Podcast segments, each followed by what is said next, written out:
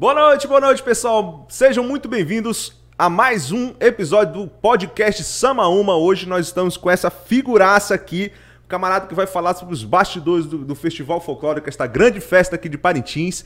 E ele que foi a lenda, rapaz, que trouxe o, o, o, o, campeonato né, do centenário pro Boi Garantido. Cara, nosso querido, muito obrigado pela, pelo ter aceito o convite. Telo Pinto!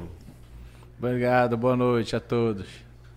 E vamos lá, hoje tem muita novidade, tem muita coisa boa. Você que está acompanhando do Facebook e do YouTube, tá? Vamos fazer uma promoção bem legal aí. Vamos... Fique atentos aí para você participar. E é muita coisa legal. Chame seus amigos, curta e compartilha e já se inscreva no nosso canal no YouTube para você estar acompanhando todas, uh, todos os episódios e todos os detalhes aí das figuras, uh, das personalidades de maior impacto parentinense, beleza? Após a vinheta, vamos lá!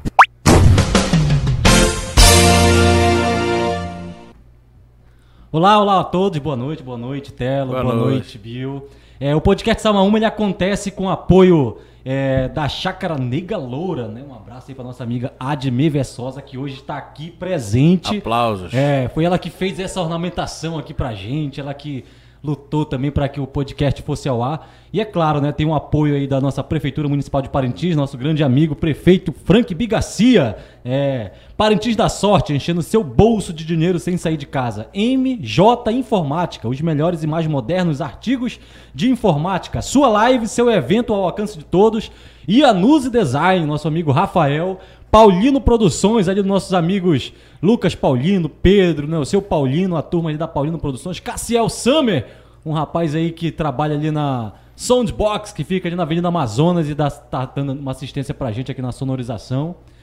E é isso aí, esse é o podcast Samaúma e hoje a gente tá aqui com Telo Pinto. Telo, nascido em Parintins, filho de Hélio Pinto e Olivia Souza, graduado em administração, pela prefeitura, ele foi secretário de Finança, Administração, na Associação Folclórica Boi Bumbá Garantido, atuou em todas as áreas possíveis, né? Até alcançar o maior cargo ali de presidente. Ele foi batuqueiro, diretor administrativo, diretor financeiro. Vou respirar, vou respirar aqui.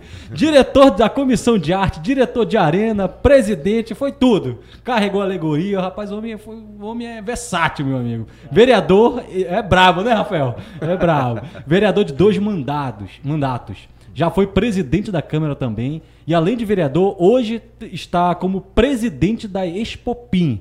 Estamos falando de ninguém mais, ninguém menos, né? do Francisco Valteliton de Souza Pinto. É, mas é o Telo Pinto. Você conhece como Telo, eu também. E é esse cara que todo mundo gosta. Presidente campeão, como o Bill disse do título centenário, do centenário e de muitos outros Esse é títulos é do Boi Bumbá. É histórico, tá na história, né, Telo? Isso aí, né? Mas, Telo, conta logo pra gente como foi, boa noite, né? Como foi para você ingressar no Boi, como é que foi esse ritual de iniciação para tudo começar ali. Realmente, boa noite a todos, boa noite ao podcast São Uma. Prazer imenso estar aqui com vocês, conversando, dialogando essa esse podcast já tem, já tem história, porque Opa. já ouvi falar muito de Olha, vocês. Desde quando o Rafael me convidou há umas três semanas atrás, eu venho acompanhando as entrevistas que já aconteceram aqui. Realmente é um papo descontraído, a gente pode falar um pouco do que a gente faz na cidade, da profissão de que cada um exerce, como pode ajudar a cidade. Eu acho que nós, como parentinenses, tem que ter realmente essa conotação de fazer as coisas acontecerem e ajudar no que puder na cidade, seja no boi, seja com o vereador, seja na prefeitura, enfim fazendo também um trabalho que as pessoas possam reconhecer e ajudar os nossos irmãos aqui da nossa cidade. É, agora a gente quer saber como é que foi esse ritual aí. Deve ter sido muito novo, né, Télio? Pra entrar ali. Comecei como é no garantido come... Não, Como é que tu começou ali no Caprichoso ali, Télio? No Caprichoso. Fala um negócio desse. Vou falar como eu comecei no garantido, mas vou contar antes disso. Fazia um tempo que eu não ia no, no curral do Caprichoso. E eu fui em 2014. Não, 2015. Eu tinha saído da presidência, o Joelito era muito, é muito amigo, me convidou para ir lá, fui lá. Aí eu fui, rapaz, Joí, tá muito recente a minha, a minha, a minha estadia como presidente, a minha saída do garantido, o pessoal vai querer encarar, não, rapaz, vamos para lá, tu vai lá para o Camói da presidência, não sei o que e tal. Tá bom, rapaz, cheguei, eu me preparei, rapaz, vou, vou pegar um chaveco. Isso não vai ter. é fato isso aí, né? Rapaz, quando eu passei no corredor de acesso de camarote, o cara gritando: Ah, esse daí que é do contrário. Sacaneou muita gente, meu amigo. Eu passei a noite tomando água. Não tomei uma dose de uísque com uma cerveja. Comendo, que não... olhando pro lado é, assim. Tem que respeitar. Não tô, tô em território território inimigo naquele é. momento, né? Mas eu comecei no boi muito pequeno. Minha avó sempre nos levava aos ensaios no Corral da Baixa. Eu morei, me, nasci e me criei ali na rua, rua, na rua Rui Araújo, próximo ao Corral da Baixa. Na, e a gente na ali, biqueira. Né? E a gente teve também sempre um vínculo de amizade com a família Monteverde, São Antônio, a Dona Maria, a Dona Mundicaia, sempre amigos dos meus avós. E a gente sempre, sempre teve essa interação. Dé, o Ronildo, o pessoal das Monteverde, todos sempre nós fomos muitos amigos.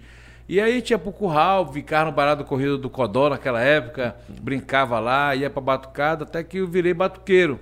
Muito, acho que eu tinha uns 7, 8 anos Nossa. quando eu comecei a sair na batucada, na palminha. Ali, é, naquela época as pessoas começavam mais cedo. Né? Era né? mais cedo, porque assim, não tinha essa, essas questões, dessas leis todas de, de, crianças, da infância, da juventude, né? Sim. Você, um menino de 7 anos pegava uma calça branca, uma camisa vermelha, botava aquele chapéu de flor e uma palminha, já ia, já, já saía. Ia brincar de boi. E assim a gente começou a brincar no boi. Eu tive assim a felicidade de poder participar desses tempos áureos do boi, de, de, do Paulinho, do Paulinho Faria lá, do Emerson Maia no, cantando no curral, né, uma infinidade, Naldo, Maximiliano, João Batista Monteverde, toda essa galera lá da batucada, brincando com eles no curral da baixa. Naquela época não tinha nem instrumentos. Na, na, era batucada e o microfone e o cara cantando. Não tinha violão, não tinha charango, não tinha teclado, não tinha nada. Era só gogó. Era no gogó, era o nosso leão pai do Bill, Emerson cantando lá, levantando as toadas junto com o Paulinho e os demais parceiros que estavam lá. E a coisa acontecia até tarde da noite. Mas a gente não chegava a ficar até tarde, porque a gente, como, como, como era criança, ainda voltava logo para casa. Mas aí a paixão foi despertando. Eu cheguei ao ponto, eh, Tiago, quando fui estudar em Belém, de antecipar umas provas, estudando a quinta série daquela época, quinta, quinta série. Doido para voltar. Doido para voltar, antecipar as provas, poder eu pegar o sapatão e chegar no dia do festival, porque naquela época. O que, que, era o sapatão? O sapatão é um navio da NASA. Ah, hum. tá. Aquele catamarã da NASA, que é. Sim, sim. Até hoje ele dá na é, por aí. Até hoje né? parece pra sair. Então, antecipei as provas para poder eh, pegar o sapatão com a minha mãe e chegar a Parintins. Naquela época não tinha tantos ensaios, né? Você tinha que saber tocar o tambor, tocar a caixinha, e é porque é só uma batida até o final. Hoje tem essas conversões todas que já fica um pouco mais difícil as pessoas acompanhar. Tem que ensaiar realmente, poder acompanhar. Mas naquela época, meu amigo, era descer a mão na caixinha e o cara descer a mão no tambor, o Emerson cantando, o Paulinho cantando, e a gente ia embora até era a raia do era, dia. Era mais uma brincadeira mesmo. Era uma brincadeira. Assim. Uma e a porrada encaixava muito até grande, a raia do dia. Muito grande. Eu lembro o Badu servindo a, a batida pra galera da batucada pra não esfriar. É. Esse pessoal não bebe não, tem é água. Quê, a galera da batucada, o Badu lá, ele não esfriava. O, o, Mas assim... O Adriano esteve aqui com a gente, né? Ele fez a música pro contrário, pro caprichoso, e aí ele falou que eu tomo uma, tomo duas, e pro garantido não. Ele fez, é uma, uma grade. grade. Uma, é uma grade lá. lá. Lá na baixa não tem esse negócio não. E assim, eu comecei muito jovem no boi. Quando foi em 96, eu ainda estava em 95, o, o Ronildo Monteverde assumiu o boi. Eu me lembro que o Marcelão Cursino foi ser diretor financeiro, foi a primeira vez que eu trabalhei com diretoria. E como eu trabalhava com informática. Isso muito novo, né? Muito, tinha 14, 13, 14 Caramba. anos. Eu trabalhava com informática na Caixa, era estagiário da Caixa, e ele me convidou para formular os contratos e ajudá-lo lá na questão financeira do boi. Foi quando eu comecei a trabalhar no boi, em 96, quando o Zé Romi assumiu o garantido, ele me convidou para coordenar fazer a coordenação de tribos e capacete. Eu comecei a fazer um processo mais aprofundado no boi, já saía da batucada, virei diretor e assim eu fui, né? Esse período de 90 foi um período que o boi assim, foi se profissionalizando mais. Né? É, o boi, assim, o garantido principalmente passou por vários desafios, né? Uhum. O contrário, na, na, década de 90, início da década de 90, passou a fazer alegorias de madeira, de, de, de, de ferro, melhor dizendo, o garantido estava na madeira o Caprichoso começou a fazer os atos por noite, fazer uma coisa mais fundamentada, e o Garantido ainda estava naquela levada do. como cada um inventava a sua alegoria e acabava Entendi. colocando na arena. Cada um inventava a sua tribo e colocava na arena. Meio que não vai, né? Meio assim? que não vai. É uma coisa do folclore, não tinha muita aquela ligação de fazer em atos. A partir de 95, o Garantido começa a entrar nessa era e foi o primeiro ano que o Garantido foi feito totalmente em ferro. Isso foi realmente feito em 95. Até 94 existia alegoria de madeira, existia alegoria de, de, de ferro, mas era assim, era uma diferença Poucas, muito né? grande. Uhum. Porque a altura tava, era menor, a altura era menor, a, a, a, mobilidade de arena de uma estrutura de madeira com uma estrutura de, de, ferro, de ferro, com rodando é muito diferente. Mas ela já tinha aqueles certeza. movimentos, Telo, que hoje já tem Muito assim? poucos, muito poucos. Me lembro bem que em 93, ou foi 90, me lembro, foi 93, nós ganhamos um festival com uma única alegoria de, de, de ferro, que foi uma Yara, uhum. que o seu Jair fez e que levou o boi até os jurados que emocionou a todos que estavam na arena. Foi a primeira vez que o Garantido usou dessa, dessa ferramenta e foi realmente uma coisa fantástica.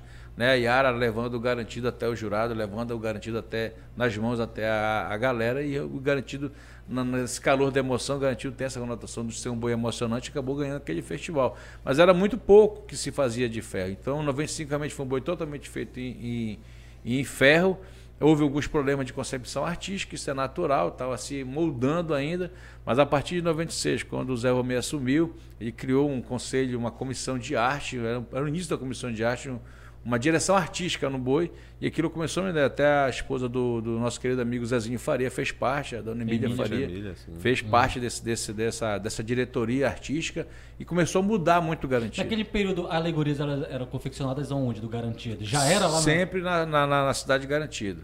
Já era é, 96, lá, né? inclusive. Já foi... tinha tudo se translado, tudo. Já, já. E lá, eu me lembro bem da nossa amiga, querida amiga Sol Coen, da Lanchinha, uhum. da minha sogra Dilma, Maria Célia, era uma, a mulherada que tomava conta praticamente da cidade garantida. O Finado Raul, que era na época diretor financeiro, que coordenava essa turma toda lá, era um negócio bem animado. Porque assim, o garantido pra gente sempre foi como uma família. A gente sempre se conheceu, sempre se deu desde, desde lá de trás, desde quando... Eu acho que naquele período, Telo, como só existia assim, os bois como uma, um, um, momento onde que a sociedade se reunia, como é, é, assim, porque hoje tem muitas opções que a sociedade pode se reunir. Naquele período eram mais os bois, então as famílias e os amigos acabavam era. se formando ali, né, naquela, naquele Eram duas ciclo, coisas em Parintins, era o boi e o futebol. Uhum. É, pois Pessoas é, que eram afastadas forte, na é. época do boi eles uhum. se juntavam na época do futebol. Uhum. Por exemplo, o Paulinho, ele sempre foi um, um torcedor ícone do, do Sul-América, uhum. que é azul e branco, e as pessoas do Caprichoso torciam pelo Caprichoso e pelo Paulinho. Mas no festival separava. Eles eram contra, não tinha essa não. Não podia vestir é, a camisa cada não. Cada um ia defender as suas cores e assim seguia. E essa rivalidade que os bois têm, e isso se deve muito a essa questão do Paulinho, na época, Zé Maria Pinheiro, Franco Costa, as pessoas que estavam lá atrás, Rubem dos Santos, né, foi até meu professor de matemática no carro, essa rivalidade eles construíram e, e chegava assim, eles eram até amigos, mas chegava no boi, rachava mesmo. Vai pra lá. Irmão, vai não, pra Francesa pra... que eu vou pro São José e vambora. e assim, e o garantido foi isso. Aí eu comecei realmente a trabalhar essa parte de diretorias. Já com 14 anos. Quando né, foi em 98, 99, o Raul. Esse 90 2008 foi o tempo da, da TV Globo, né? Que pegou o foi, festival. Foi, TV né? Globo, o Hans Donner veio, é, montou Pois é, a mamãe até organizou isso, a Hans Donner veio. Isso, aí quando foi em 99, com a eleição do, do, do Raul Góes Filho, ele me convidou para estar na diretoria com ele, eu fui para a diretoria e depois, quando o João Pedro organizou a comissão de arte, me convidou para trabalhar na comissão de arte, mas muito mais como designer, Rafael. Era teu concorrente naquela época. Olha, tá vendo, Rafael? tu tem um futuro, Rafael. Aí cheguei a fazer, comecei a fazer. É, você animou no boi agora, né, Rafael? O boi começou a se profissionalizar do ponto de vista de mostrar o, o justamente os bastidores do boi. Porque você vê uma alegoria lá dentro da arena do Bumbode, você não sabe o trabalho que dá para conceber aquela Rapaz, alegoria. A gente falar muito de bastidor ainda, né? É, aí, conceber aquela alegoria, pesquisar, saber da fundamentação. Foi quando a gente começou, convidou o indigenista João Melo para participar da comissão de arte, porque não adiantava só falar de índio, tinha que mostrar as coisas que os índios produzem, a cultura indígena como um todo. E a gente começou a trabalhar esse processo que foi muito maravilhoso, de muito aprendizado, mas que houve muito também doação. A gente teve que se doar realmente à comissão de arte naquela época, era o Júnior de Souza, né? Fred Góes, é, o Vandir Santos, tinha outros artistas que participavam com a gente lá, e realmente começamos a conceber. Me lembro bem que eu comecei a ajudar o Ito na questão da arena. Foi que comecei a virar diretor de arena em 98. eu tava para outro cargo. 98, de 99 o Ito assume a direção de arena e eu fui assessorá-lo. E aí fiquei 99 2000 com diretor ele. Diretor de arena é aquele que controla. É o cara que organiza o boi na arena é. como um todo. Controla roteiro, tempo, tudo, né? roteiro, né? posicionamento de alegoria, entrada de Saída. itens, roteiros musicais, quem, entra, quem, quem sai. sai. tudo. Né? Se deu algum problema, tem que ter alternativa para fa fazer que a, a, coisa acontecer sem a, o público e, o corre, e o corre, ah, o corre, corre danado. Aí eu passei a ser diretor de arena nessa a partir de 2000, 2000 passei a ser diretor, 2001 passei a ser diretor de arena e fiquei até sair do boi. E... Nem era responsabilidade, né? Pouquíssimo. Bem pouquinho. O cara não chega nem comer. É, meu amigo. Fica não, tão imagina. nervoso, é uma tensão terrível que não chega Telo, nem a comer. quebrou rodando aqui na entrada, Telo. Não, ainda tinha condução, né? Tinha que tirar o boi do galpão seis dias antes do festival, levar para concentração. Até hoje, pois é assim. É até desde, desde aquela época, né, o, o Garantia já tinha essa desvantagem, tanto financeira quanto logística para é, apresentar o festival. Né? Quando eu fui presidente, é, eu, eu tentei, de todas as maneiras, negociar aquele terreno do SAI. Uhum. Eu, uhum. eu, tinha conhecimento que aqueles, aquelas bombas, os postos que ficam mais próximos ao São Francisco, ali da, onde fica a TV Cultura, estavam desativados. Eu até cheguei a oferecer na época para o prefeito Bi, eu dava o, o, o terreno da Cibrazen todinho. Sim, pois é, é e pegava esse mesmo terreno, tamanho. o mesmo tamanho, é. e pegava uma parte, não precisava ser todo o terreno, uma parte do terreno do SAI ali próximo na Paraíba, que já ficaria também Pô, mais. Infelizmente, por questões burocráticas, não conseguimos avançar nessa negociação. É uma pena, né? Que ia ajudar muito. Muito, né, muito. É. São 2 km e 200. Infelizmente, é. aconteceu até algumas fatalidades nesse já, translado, já, né? Assim, já, pelo, pessoas, infelizmente, alguns já, infelizmente. colaboradores, até alguns amigos já sofreram é. acidente. Né? Aprenderam né? com os erros, assim. Muito né? grande. Hoje. E assim as coisas vão acontecendo. Mas garantido para mim sempre foi uma paixão mesmo, entendeu?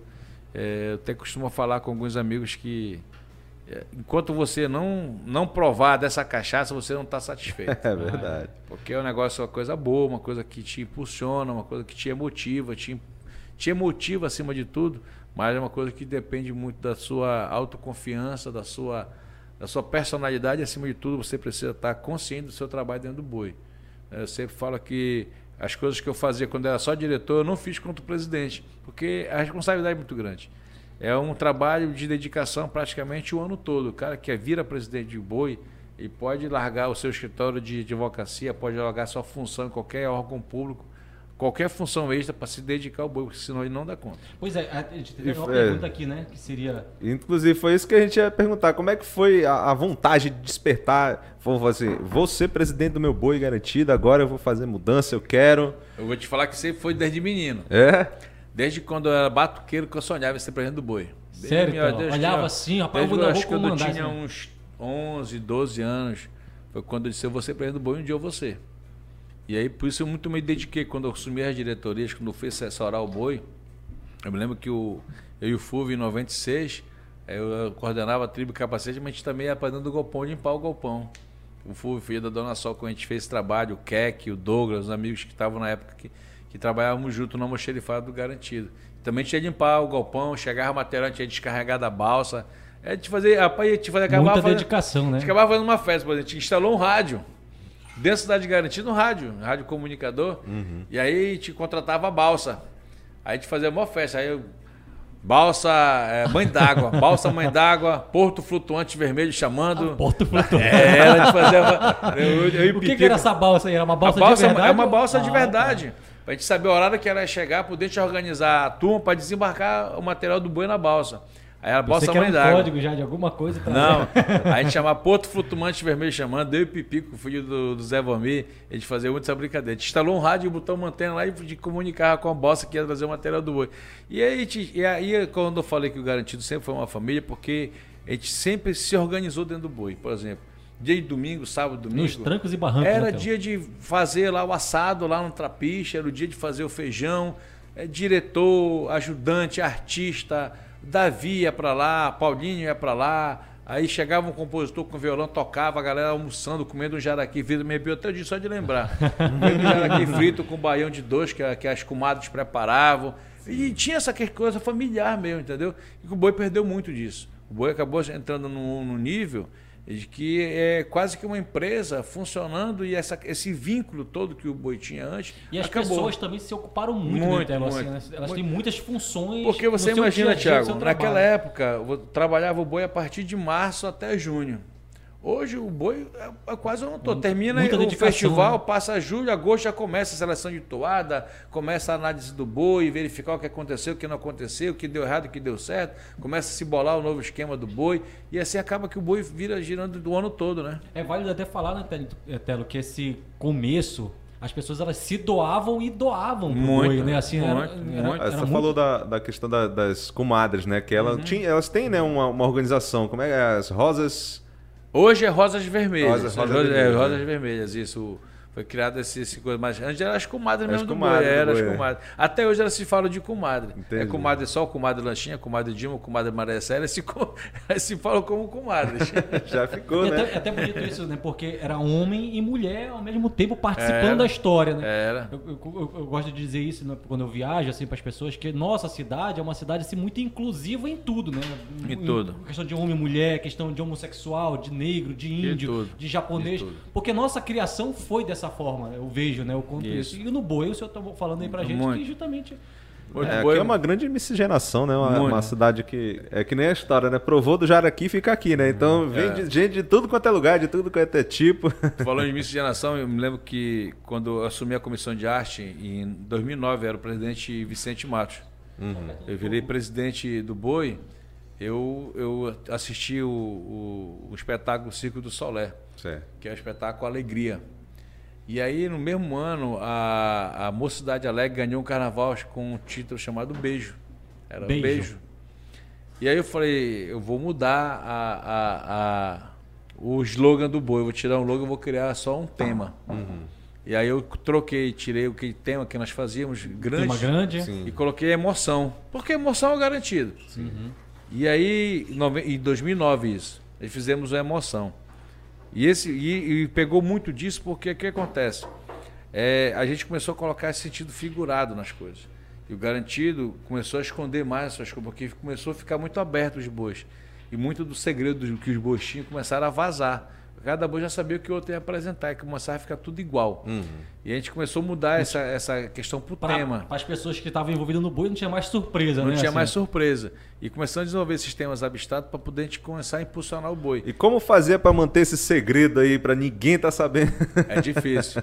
É difícil porque, porque envolve muita que... gente, né? Envolve. E hoje, é assim, qualquer coisa que se você... Eu conheci advento da, das redes sociais da internet é, é rápido. O cara filmou, fotografou, já foi, tá no mundo. É verdade. Entendeu? Então, isso aí a gente começou a, a trabalhar, porque assim, a gente precisa justamente disso, né? Precisa, precisa voltar a rivalidade, precisa voltar as surpresas no boi, uhum. precisa voltar essa, essa, esse espetáculo que enche os olhos do Brasil e do mundo. Porque o uhum. festival está no mundo hoje, né? É verdade. Então, realmente, a gente precisa ter essa conotação, ter esse trabalho, fazer as coisas acontecerem dessa forma e engrandecer cada vez mais o nosso espetáculo, porque é isso que nós precisamos. Isso.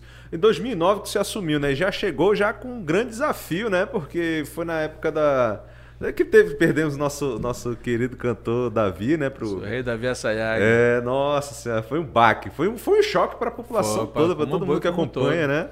É, quando ele resolveu passar pro lado de lá, né? Naquele período perdeu só de voz, não de coração, pô. Não, isso era. Às vezes o cara fica aí agoniado, fica na fogueira aqui, né? chateado, né? Mas faz parte da vida, né? Ele é um artista, ele tem, também tem a, tem a, opção dele, né? De, de... Eu estava conversando com o Flávio um dia desse, o vereador Flávio agora é meu colega de parlamento, né? A gente sempre foi muito amigo desde menino, nós, nós nos conhecemos e somos amigos. Ele falou, rapaz, eu, pô, deu uma marcada, tá? Eu até considero um, um meio meia culpa do Davi ter saído, porque eu insisti em ser candidato contra você no Boi em 2009 e você tinha ido na minha casa, eu fui na casa dele, fui na casa do Flávio, chamei Flávio. Vamos fazer o seguinte, cara, o nosso boi está meio complicado, tá, tá esfacelado, precisa juntar o boi todo. Não vamos deixar a coisa tensionar. Vamos juntar, você vai, vem comigo, vira meu diretor financeiro, você uhum. tem a, você quer também ser presidente do boi um dia, você já passa a ser meu diretor financeiro, na próxima eleição você já está é, com, com, com, a mão na presidência, disse Isso, E tem essa, essa, essa, essa parte, essa estrada, essa jornada para você não, chegar a não, ser presidente? Não, não, necessariamente, mas a pessoa participando mais, mais ativamente dentro do boi, ele, ele consegue, né? Entendi. O que aconteceu? Aí eu convidei o Flávio, só que o Flávio estava muito envolvido uhum. na eleição. E quando ele foi conversar com os parceiros na época que estavam apoiando ele, não aceitaram que nós juntássemos a chapa e formássemos uma chapa única para ter é, uma unanimidade e acabava a eleição de mesmo, né? E acabou que o Davi é, ficou chateado por ter perdido a eleição. Assim, o ícone do boi, claro. é, era o rei Davi Assayag, enfim, um item que a maioria se, considerava o Davi insubstituível dentro do garantido, né? E aí ele ficou chateado por conta disso e acabou indo pro contrário, foi até pego de surpresa. E como é que foi esse, esse para para acertar agora quando ele resolveu ir para lá pro lado contrário e para a gente conseguir, como a gente falando, é, esse, um insubstituível, porque ele nunca vai ser, nunca vão deixar de ser a voz da, da Amazônia isso, ou Davi. E agora, para substituir o cargo dele, aquela posição tão importante que é para o festival, como O Robson Júnior era um cara que já vinha sendo preparado há algum tempo para ser o substituto do Davi. Assim como já foi do Paulinho, o Robson, desculpa, o Robson era do, do, do, do Davi. E quando o Davi saiu, falou, ó, conversei com o Fred, conversei com o Sidney Rezende, que são, eram diretores musicais na época. Rapaz, é o Robson. Chamei o Robson conversar com ele, ele veio aqui na Universidade de Parintins, né, conversei com ele e tal. Só que o Robson ele, ele tinha um problema de hérnia de hiato e descolamento da úvula. A úvula é o sininho da nossa garganta. Aí fui, ele tinha muito refluxo, problema de refluxo. Fizemos cirurgia no Robson, fizemos o que nós pudemos fazer por ele Caramba. na época. Só que acabou que ele já terminou de gravar o, na época o CD do Boi já nas últimas. Uhum. A gravação que ele fez com a Daniela numa faixa já foi assim já já no sacrifício. E a gente tentou então até o festival, a gente ficou insistindo, até assim, eu pedi até perdão para ele, porque eu insisti tanto para ele ser, que eu acabei levando o cara a, quase uma ah, depressão, porque dele, ele né? queria, queria muito ser. Eu poderia, poderia ter chamado o Robson, não dá, vamos logo partir para um outro, para um plano B, porque não dá para você. Mas o garantido tem mais sorte, né? O garantido, o garantido tem mais sorte por ser boa da promessa, até acho que é isso. E no, já próximo ao Festival dos Ensaios Técnicos, Sebastião já vinha cantando nos currais. Eu falei, rapaz, o Robson não tem condições. Fiz uma avaliação com o maestro, fiz uma avaliação com o fonoaudiólogo. Nós queríamos muito que ele pudesse chegar e cantar, mas não tinha condições de cantar. E aí foi chamamos o Sebastião. O Sebastião já tinha voltado para Juruti. Já estava Pedi para no... ele voltar para Parintins. Chegou já três dias para o festival. É, foi quando anunciei numa coletiva que o Robson não iria para a Arena e nós iríamos chamar outro substituto. E o Sebastião entrou. O Sebastião, assim, ele foi uma coisa que aconteceu no Garantido. Porque a gente trouxe um, um rapaz lá de Juruti, é, muita vontade, mas inexperiente. Com muita vontade, mas não tinha as técnicas vocais para enfrentar um Davi Assayag na arena. Era, era um desafio muito grande. Desafio né, muito grande, mas ele no primeiro ano mas ele era, cara, inevitável, né, Tela? e mas o cara assim, muito afim de ser. É, tá. E quis muito ser, muito mesmo. Então, tudo que a gente conversou, ele topou. Você imagina entrar no Bumbodo na estreia com a Daniela Mercury de mão dada com você, o cara gela, né? Uhum. O cara gela. E o, e, o, e o Sebastião foi esse cara que chegou e fez isso. A gente chama papai tá desassombrado, sacando dizer para ele. E aí terminou o festival, nós perdemos o festival de 2010. Inclusive, uma das juradas que votou contra a gente, a Elaine Rovena na época, ela fez contato depois. Ela falou: vocês têm uma pedra bruta que precisa ser lapidada. Falando sobre o. Falando sobre o Sebastião Júnior. Aí eu me lembro que a Ceciliane, que coordenava o jurado, ficava junto com os ó, a Elaine Rovena, ex-jurada, ela votou contra a gente, mas ela está disposta a nos ajudar para preparar o Sebastião para os próximos festivais. Ela disse que tem uma pedra bruta que precisa ser lapidada. Aí foi na hora. Fiz, fiz contato com ela. Ela veio a Manaus, fui para Manaus, conversei com ela, aluguei uma sala de, de, de, de som. Ela era da área de música. Música, assim. ela, é, ela, é uma, ela, ela é cantora uhum. lírica no Espírito Santo da aula de canto, aula de, de postação de voz, ela era muito ligada nessa área vocal. Trouxe ela para Manaus, chamei o Sebastião de, de Juruti, falei, Sabá, você vai passar um período em Manaus, quero que tu vai se contar a família, preciso que tu fique em Manaus. Aluguei uma sala, aí começou a passar por um processo de saúde também, né? É, questão de, de, de, respiração, um bocado de outras coisas. Tanto ele quanto, quanto o Jael. Na época também o Jael participou de muitas dessas, dessas ações da Rovena. E ele foi para o Espírito Santo, passou lá para o Conservatório de Música, ela colocou ele como maestro, com técnicas vocais, técnicas de respiração, poder o cara cantar e dançar ao mesmo Uma tempo. Uma oportunidade dessa não pode perder. Enfim, nós fizemos um investimento no Sebastião Júnior, ele também foi um cara que nunca disse não. Uhum. Sempre, ó, você vai ter que ir para o Espírito Santo passar uma semana lá, 15 dias. Não vou, vinha, ia embora, pagávamos as passagens para eles ir, ele ficava no Espírito Santo, voltava, ia para casa dele, vinha para cá. E sempre assim, totalmente à disposição para para ajudar. Eu falei, tu vai, tu vai chegar o dia que tu vai ganhar o Davi. Só que o, o Sebastião, pela dedicação dele, ele foi muito, ele teve uma sessão muito rápida. E a versatilidade que ele tem a versatilidade também, né? dele, aí nós começamos a explorar esse lado dele. Né? Olha, Sebastião vai fazer uma participação com é violão. Bom, mas não tem vontade, não adianta, né? A pessoa é. tem que ser bom e ter vontade também. Tu vai tocar o violão e tu vai cantar e vai ser essa toada, te prepara que vai ser assim, e assim te ia. E aí tem muito aí também do Chico Cardoso, que foi um cara que ajudou muito na, na preparação de ator mesmo dele, de dança, de, de se posicionar. Encenar em arena, De né? encenar na arena, tanto ele quanto o Israel, até mesmo o próprio Tony na época. Então teve esse trabalho de profissionais à disposição e a vontade, claro, de querer ser. E aí o Sebastião logo em 2011 já surpreende. E eu estou tocando agora no assunto que eu ia falar do miscigenação, e você uhum. falou dessa mistura. E por que foi miscigenação em 2011? É porque nós, eu, eu, tava, eu li um livro do Darcy Ribeiro, e ele diz que o verdadeiro povo brasileiro é o povo amazônico. Por que, que o povo amazônico é o povo, verdadeiro povo brasileiro? Porque é o mais miscigenado. Aqui nós temos o branco, temos o índio, temos o negro, temos o, Cafuso, o europeu, tem, tudo, tem, tem, tem tudo. tudo. Nós somos o povo mais miscigenado. Então ele fala que o verdadeiro povo brasileiro é o povo da Amazônia, porque é o mais miscigenado. E a partir disso aí, eu, eu, eu vi a toada, que foi campeão do Feijão e Toada, miscigenação, e nós tínhamos mudado para emoção em 2009, viemos de paixão em 2010, no meu primeiro ano, e miscigenação em 2011, que justamente a gente fez essa, essa conclamação dos povos da Amazônia. E o Sebastião foi um cara assim fantástico, arrebentou, cantou pra caramba.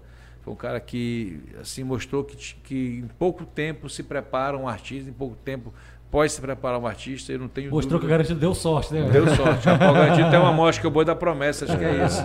Agora, essa parte de preparo que você falou, é, todo presidente tinha esse cuidado de olhar para o artista e falar assim: bora cuidar desse camarada aqui, bora, bora investir nele que ele vai ser, vai ser o campeão do, do, da, do item dele no, no, festival? Desde 2009, quando o Raul virou presidente e o, e o, e o criou a comissão de arte através da coordenação do João Pedro Gonçalves, a gente começou a se preparar com, para preocupar com os itens.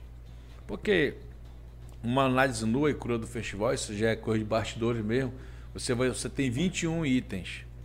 Desses 21 itens, tu tem, tem nove individuais apresentador, levantador, amo do boi, Cunhaporanga, Sinhazinha, poste estandarte, renda do folclore e pajé.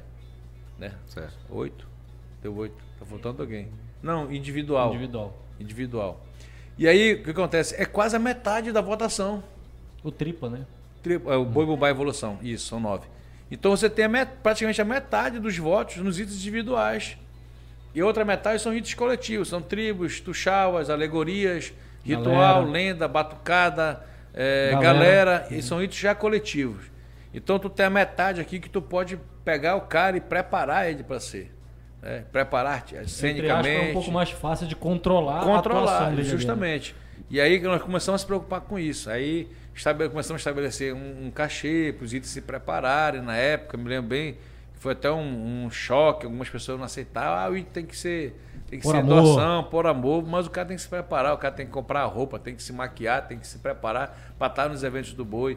É e a partir disso aí começamos a pagar esse cachê. E ganhava até parceria coisa... das universidades, né? Assim, muito, é. começou a estudar, a própria, o, próprio pajé, André Isso, Nascimento, é. a, a Cunhaporanga, a Alessandra a Cunhaporanga, a Tatiane Bar, foi, foi disso aí, uma parceria com o Newton Lins eles acabaram cursando a faculdade dele, onde Lins, nessa parceria. E essa preocupação começou a ser mais latente dentro do boi. Por quê? Porque a gente precisava se preparar para o contrário. Financeiramente, o contrário, você foi mais aquinhoado do que a gente. Isso é verdade, ninguém pode negar isso aí. Sempre o Caprichoso teve o movimento Marujada muito mais ativo que o movimento Amigo do Garantido para arrecadar. Eles são mais ricos, né? Os torcedores dele. É, a gente também acha, eu também acho, sempre achei isso. e aí nós precisamos ter essa, essa contrapartida, entendeu? De, de, de, de investigar. Povão, é, né? os pés recheados, tô queixando, né? E aí, cara, começou essa preparação. Mas aí, quando eu, eu, eu, eu virei presidente do Boi, eu comecei a dar um, um outro formato. Tipo assim, o item que ganhava um cachê simbólico, tu vai fazer um contrato comigo anual. Eu vou te pagar essa importância e tu vai passar o ano à disposição do boi. Uhum. Isso aqui vai ser, você vai se preparar, você vai ter coreógrafo, você vai ter toda a assistência do boi para você se preparar. Porque você tem que chegar lá para ganhar o 10. Se o contrário vai ganhar o 10, o problema é deles. mas o teu 10 tem que estar garantido. E eu sempre joguei muito aberto com os itens, com, as, com os itens individuais. Protando o festival de 2009, que a gente estava alagado, terminamos a alegoria na concentração. A gente sabia que alegoricamente estava defasado, por contrário. Sim, sim. Pô, Sabias que. Cheio de 2009, agora que eu estava pensando. Cheio de 2009. Nossa, nós estava alagado, nós tiramos boi início de maio do galpão, só os ferros passamos aqui nas ruas de Parintins, só com os ferros. E a zoação do contrário. E a zoação comendo. Mas aí o que nós fizemos? Nós vamos preparar os itens individuais, porque lá porque nós temos dois blocos garantidos sempre muito fortes.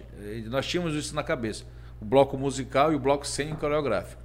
Né? Então, o bloco de estudo artístico podia estar defeituoso, o bloco de bloco coletivo, mas no sem coreográfico e no bloco musical a gente sempre foi muito forte. Então, vamos explorar o que a gente tem de melhor. E malandramente, no dentro dos bastidores, a gente jogar o, o festival para isso. Eu me lembro bem que o João chegava comigo e qual é a alegoria que eu vou apresentar como alegoria da noite? Eu falei, por quê? Porque tem uma gente tão meia boca aí, rapaz. Eu falei, calma aí que nós vamos definir uma, uma alegoria de lenda, de ritual, de celebração, que tiver melhor na noite. E quando eu olhar para ti, que ela estiver acontecendo, é essa aqui, meu irmão, tu cai matando, concorrendo ao Ita Alegoria, não sei o quê, e tu vai enfeitar o pavão. Porque essa é a melhor que te tem. E assim a gente ia. Aí Israel ma... com a pegada rápida. Aí malandramente chamava o cara da iluminação. Quando, é quando entrasse aqui, tu dá uma quebrada na luz, para não parecer muito que nós estamos meio deficitários aqui nessa alegoria. Mas quando for essa daqui, meu irmão, tu joga é. toda a luz que tu puder aí. Malandragem de é, apresentação. E a gente sempre né, de muito, de arena, muito isso, né? muito isso. É igual o cara jogando bola, né? Que quando ele cai na falta e rola, é, faz aquela uma cena. E eu combinava, combinava com, com, com, na época com o Davi, quando, quando o Paulinho era apresentador, é, com o Esperar da Batucada, a gente tinha as toadas coringas. Essas cinco toadas aqui elas são coringa. Era boi de pano, louco torcedor, uma série de outras toadas que quando o boi tava caindo o andamento, coração de batuque, coração de torcedor, Cantava. tava, meu irmão, bota uma coringa. Uma aí. aí tinha os códigos, balançava na camisa, era coração de torcedor. aí dançava, era uma outra toada. Assim, a gente, a gente tem que ser muito ensaiado também, né, Muito, né, porque a gente fazia, porque assim, tem um, um roteiro musical. O músico lá, ele tem que saber então. Tem um roteiro musical. Aí, o que aconteceu? Eu colocava um ponto, quando, quando era o Davi, a gente colocava um ponto nele, que o cara aqui que tava aqui no teclado e tinha um outro microfone só para ele falar com o Davi. Davi Otero, roteiro musical, vai ser toada tal. Aí já, já caía matando. E a gente, assim, a gente fazia umas coisas de arena porque a gente precisava fazer, né, cara? A gente tinha que buscar recurso aí, rapaz, a gente não tinha. sabe muito bastidor, assim. É, né? ah, muito. Muito, muito. Coisa. Cada coisa, rapaz. Quando, Imagina, pode Não, falar. quando que tu percebeu que o boi, assim, ia realmente fazer parte da tua vida, né? Que, assim, que já Porra, seu telo garantido, garantido telo. Tiago, eu trabalhei, eu trabalhei, eu fui estagiário da Caixa Econômica por três anos e dois anos eu fui contratado da Caixa. Trabalhei na Caixa 93, 94, 95. Não, 92, 93, 94. Terminou o meu estágio. Quando foi 95 e 96, eu fui contratado para ficar dentro da Caixa porque eu fazia parte do sistema da Caixa, de informática da Caixa. Quando eu saí da Caixa, que o Zé me convidou para fazer parte da diretoria dele, eu falei, agora eu vou me internar no boi. Eu vou me internar, não vou aprender tudo que eu puder lá. aprender, me dedicar, eu vou, eu vou, nem que seja preciso morar no garantido, eu vou morar. Mas ah, eu até comparo essa, com essa vontade que, que você falou do Sebastião, você teve muita é, vontade, vontade também. Muita vontade de ser, porque você imagina assim, é, um menino criado aqui na Baixa, sem muito conhecimento, chegar aprendendo boi. Então não é fácil, tu tem que ter uhum. uma estrada, tu tem que buscar conhecimento, buscar conhecer as pessoas, buscar participar, aprender como é que se funcionam as coisas. Eu lembro bem que eu, quando eu, a primeira vez que eu fui para o Rio comprar material do boi, eu falei, rapaz, eu fiquei perdido na loja. eu fiquei perdido. Foi, eu cheguei lá na loja, eu falei, e agora? Mas não sabia o que comprar, né? Não, eu, eu tinha ah, todo o lista. roteiro de comprar. Só que é tanta coisa, tanta coisa, Putz, que as lojas são gigantescas, são lojas que são preparadas para atender o carnaval. Uhum. E atendiu a gente. Então, são três andares de loja com tudo que tu possa imaginar que tu usa no boi. Só que tu tem que saber comprar e saber o que tu vai comprar, o que tu vai poder usar. Porque muitas coisas que também tem lá tu não pode usar no festival. E a gente foi, foi com, trabalhando, conversando.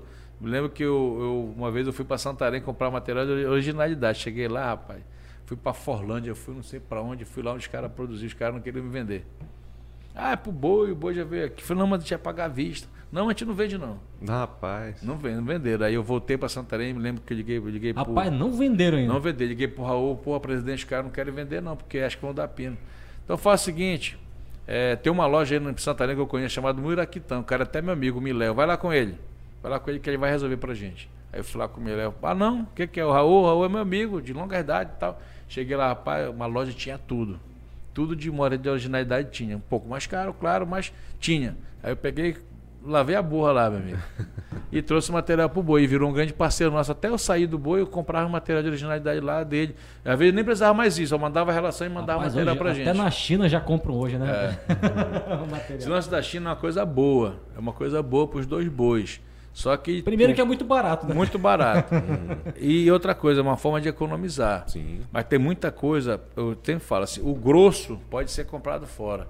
Mas as particularidades de itens, de determinados setores do boi. Não dá para economizar. Não né? dá. Tem que ser, tipo assim, eu cheguei a fazer, eu cheguei na época de presidente, uma fantasia de meia, minha diretora financeira da, da Patrícia de Gol custou 400 mil reais. Só a fantasia dela. Caramba, que é uma fantasia, uma fantasia que o, o Milton Cunha, que estava comentarista naquele momento, disse assim: rapaz, essa fantasia é um escândalo.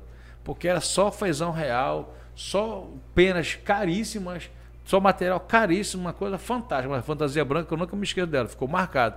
Custou 400 pau. Depois nós fomos fazendo bico do lápis, custou 400 mil aquela fantasia. E pra, onde, e pra onde que vai essas fantasias quando termina? Fica o no boi. O que, É porque as acontece, penas usam ainda o também, que né? acontece muito no boi é que as penas desmonta as fantasias e usa no ano seguinte. Uhum. Só que tem um período de validade. É, vai usar uma, duas, três vezes, é cola que vai na Aham. ponta. Sim, é aí verdade. molha ela de- um ano pro outro, se não tiver como acondicionar ela numa caixa, com naftalina, com tudo, ela vai estragar. Quando tu abrir a caixa, tá só já a pena é a pena É. original. É, de- original. né? Né? E aí vai, vai se perdendo. Vai se... Aí fora também que a galera também não dá refresco, né? Piscou. Pena de fazão. Ô, né? Aquelas grandes assim ainda. né? É fazão real que tem 1,20m.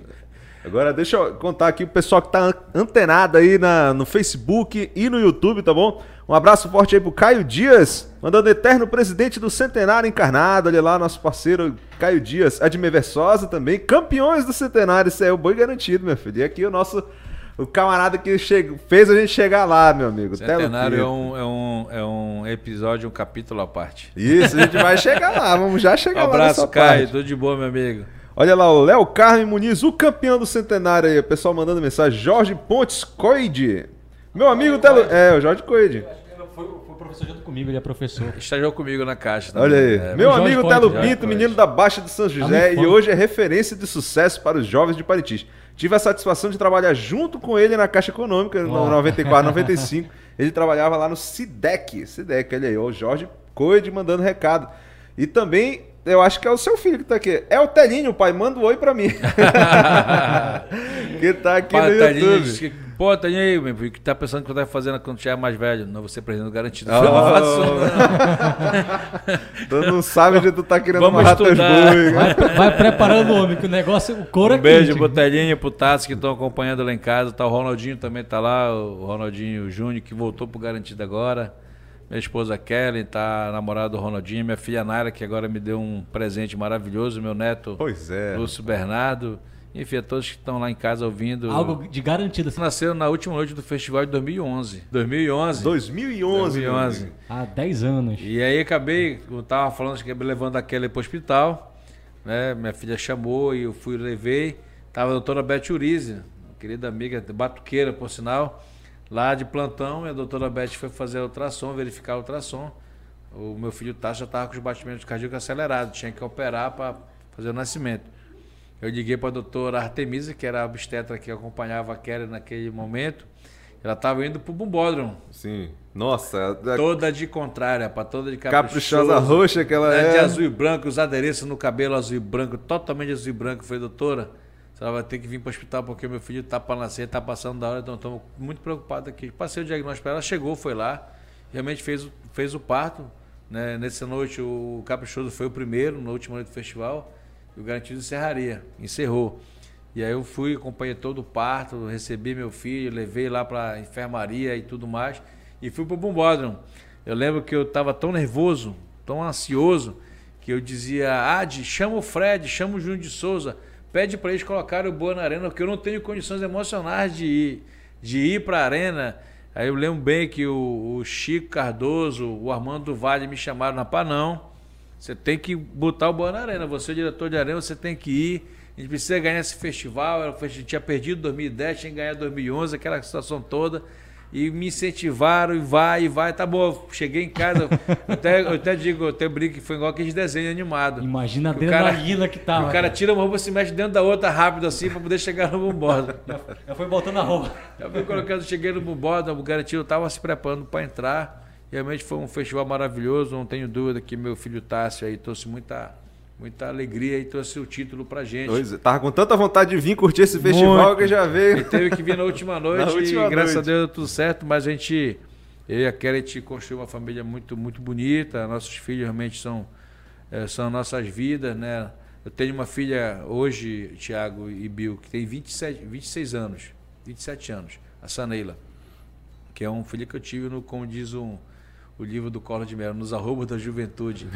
Tinha 16 anos, 17 anos quando eu, quando eu acabei tendo um relacionamento com uma moça, acabou tendo a Saneila. Hoje ela está casada, é dentista, já me deu uma neta, a Manuela, que está com um ano legal. e quatro meses. E eu ganhei agora o Lúcio Bernardo, meu netinho de. Vai fazer agora dia 27, é, sete meses. Sete é, meses. Que é filho do relacionamento da Naila com o Lúcio Kimura, que infelizmente o Covid acabou levando. Uma grande pessoa, um, um grande ser grande humano. ser humano, um grande ser humano. Eu, eu falo que eu perdi foi um filho. É verdade. Porque o Lúcio realmente era um menino fantástico e estava sempre disposto a ajudar todo mundo a todo tempo. Não tinha, não tinha tempo ruim com ele. Mas isso foi realmente uma coisa que aconteceu na vida da gente. E nós temos realmente esse trabalho, essa, essa, essa alegria de ter uma, uma família bonita, uma família bem unida passa os perrengues que passa, mas como passa todo todas mundo as passa, famílias. Todo mundo passa. Como passa todas as famílias. E, e Telo, conta uma coisa pra gente assim de bastidor. Que ninguém, assim, a torcida não saiba, assim, só poucas pessoas saibam, assim, alguma coisa assim, meio. meio interessante, assim, pegando fogo de polêmica. Coisa só muito. o presidente podia resolver, é, só o diretor rapaz, podia coisa resolver. de boi tem muito. Vou contar duas. Pode contar. Muita tem, nós, muita tem. Quando nós trouxemos o, o homem voador, nós conseguimos embarcar o combustível dele num navio, num container, para vir dos Estados Unidos para Manaus. Qual é, o, qual é o ano que foi o Homem Voador? Filho? E teve duas aparições. Eu tô, teve a primeira que foi, se eu não me engano, em 2007 ou 2006, no Garantido. E teve também um ano que eu estava presidente, que eu acho que foi 2011 ou 2010, Telo. Acho que teve uma polêmica aí também, um problema aí no, do camarada aí. Depois tu conta essa história. Tem, do, do balão. Uhum. Aí nós conseguimos trazer. Chegou em Manaus, não tinha tempo, não tinha mais barco para trazer para Parintins o, o, combustível. o, combustível. que é peróxido de hidrogênio, um negócio altamente explosivo. Uhum. E nós trouxemos um, um aviãozinho do amigo nosso. Na coragem. Na coragem. Vinha só ele e os dois tambores e ele vinha voando. Isso que é torcedor, hein? Ele vinha voando, é um grande amigo. Ele vinha voando, encostando a barriga do avião na ponta das asas. Não podia subir porque podia. Foi uma loucura. Nós conseguimos trazer. Mas teve uma outra, outra coisa engraçada. Uma coisa assim fantástica foi o balão. Uhum. Nós trouxemos um balão. Um dirigível. Balão. Dirigível. E o balão, não sei por que cargas d'água, foi parar no porto do seu Simão Assayag. E o seu Simão Ferrenho, torcedor do Caprichoso, com o nosso amigo Matheus, toda a sua família. E aí o barco que veio, o balão estava no Porto do Simão. E como que vai buscar lá agora? No Porto do Simão, o balão. Rapaz, aqui não aqui, entra. Roda para ali, roda para cá. Pá, conseguimos pegar o balão. Rapaz, quando o Matheus descobriu que o balão era do garantido. Não, não sai, não sai. Pensando, foi embora com o balão. Bom, aí começamos a armar o balão na concentração. O Matheus, torcedor do Caprichoso, eu quero até mandar um grande abraço ao Matheus. O torcedor, rapaz, ligava pro Jean. Jean. Jean Jorge. Jean Jorge, autoridade aeroportuária do município. Uhum. Nosso administrador do aeroporto. Jean! O garantido está invadindo o espaço aéreo ah, é. de Parintins. Manda baixar esse breca avião. Tudo, breca tudo. Jean, não faz isso, rapaz. É complicado, é uma invasão do espaço aéreo, não tem autorização de voo. Bate esse avião, bate esse, esse balão, Jean. Mateus, tô na batucada, não tenho como. Eu não sou nesse momento autoridade aeroportuária, eu sou batuqueiro, meu amigo. Rapaz, eu brigo com o Matheus, eu gosto de rapaz, porque rapaz, o balão subiu. E, e, e, essa, essa do, do, cara que veio voar também teve assim, polêmica que ele voou do lado do Caprichoso. Rapaz, ali foi a primeira vez que ele voou. É, na, na, nesse ano, o, os bois não tinham patrocinadores de telefonia até o fechamento do contrato para o cara vir voar. E a Amazônia, a Amazônia Celular, na época, bancou a vinda do homem voador. A gente tinha feito três voos. Uhum. É, dois no bode e um na praça, que ele voou, inclusive, lá na Praça da Catedral. Só que o que aconteceu? Quando chegou perto do festival, a Vivo fechou com o boi. Putz. Só que já existia um contrato com a Amazônia Celular com ele com garantido. Pra, ele, uhum. A Amazônia Celular bancou o voador. Falei, pô, vai ter que voar. É, tinha que voar com o macacão da Amazônia Celular. Hum. E a Vivo, patrocinadora do festival, tinha fechado há 10, 15 dias antes do festival. Rapaz, voou no boi normalmente, quando foi no dia seguinte, foi voar com o macacão da Amazônia celular, meu amigo. Eu para para acertar. Pra Queriam né? prender ele, extraditar. Uma, uma grande confusão, pá, aquela confusão de bastidor de boi. E não era nem culpa dele, né? Cara, o cara não sabia nem falar nada em português, o americano, o Eric Scott. O que, eu tô fazendo aqui? Que tá me puxando pro lado pro outro. Não leva nada, meu irmão, empurra, empurra, e prende, não prende, Ministério Público, juiz, delegado, promotor, Putz, uma confusão Deus. generalizada lá naquela concentração, meu irmão, prende, não prende o cara, não pode prender, é, é estrangeiro, mas tem visto de entrada no país, não sei o quê. Isso tinha dedo de, de torcida do ligaram, ligaram até para a embaixada para saber qual era o procedimento, foi uma confusão muito grande. Mas foi um empurra-empurra aí, quase da confusão mesmo, agressão. Mas de forma que acabou que ele voou. Aí depois, no dia seguinte, fez um outro voo lá na Praia da Catedral de Amazônia Celular, cumpriu o contrato dele. E naquele momento a Vivo tinha rompido o rompeu o contrato com os bois. Os bois até perderam. Uhum. Os bois até perderam o patrocínio da Vivo naquele ano, já voltou muito tempo depois que teve uma telefonia. É, então não deu tão certo assim, né? É. Não deu tão. Agora, eu vou falar para vocês, é uma emoção ver um. um, um no momento ali um momento da decolagem, onde decolou assim de trás da alegoria e sobrevoou o bombódromo, ele chegou a cair. Pouca gente sabe disso, porque quando ele voou, que ele deu o start, ele voa 30 segundos. Ele só voa 30 segundos. Naquela época, só voa... agora tem umas outras, é, outras mochilas que voam né? muito mais. Ele tem um relógio aqui na frente da mão direita dele que ele acompanha. O relógio vai a 30 segundos. Muito então rápido. ele tem que decolar, fazer o sobrevoo e aterrizar. Quando ele levantou, que ele fez o sobrevoo, que ele passou em cima da galera, ele perdeu o time.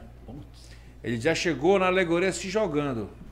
Ele se jogando, a equipe dele aqui também muito preparada, né? Os americanos eles têm essa, essa, essa essa conotação muito preparada, já foram escalando a alegoria onde ele ia aterrizar e já foram resfriando as turbinas da, da mochila para não queimar. E nem queimar a alegoria, porque é material altamente é, é, inflável, né? inflamável, melhor dizendo. Então foi, mas ele perdeu o time e caiu atrás da alegoria. Atrás, dentro da a, a turma fez escalando com panos. E... tinha uma hélice, né? Podia machucar ele o negócio. Não, né? é a turbina. Não, a turbina. Ah, turbina. Turbina. Turbina, tu, tipo turbina de um jato. Ver aquele negócio de decolar, é uma coisa louco, louco aquilo. Teve algum momento que usa, porque tem um regulamento da questão do uso da tecnologia no, no, no, no durante a arena, né? Chegou algum momento essas essas coisas que foram inovando, chegou a é, queimar, cortar pontos aí na. Não, não. O, o aqui é assim. É, existe no regulamento que tu tem que dar conhecimento aos órgãos organizadores, no caso do uhum. governo do estado, prefeitura. Mas o que nós, que nós fizemos? Nós demos conhecimento que nós íamos ter e que nós íamos fazer um sobrevoo na Alemanha. E o que, que era, porque senão daqui a pouco vazava é, que ia ser o voador. A surpresa. Uhum.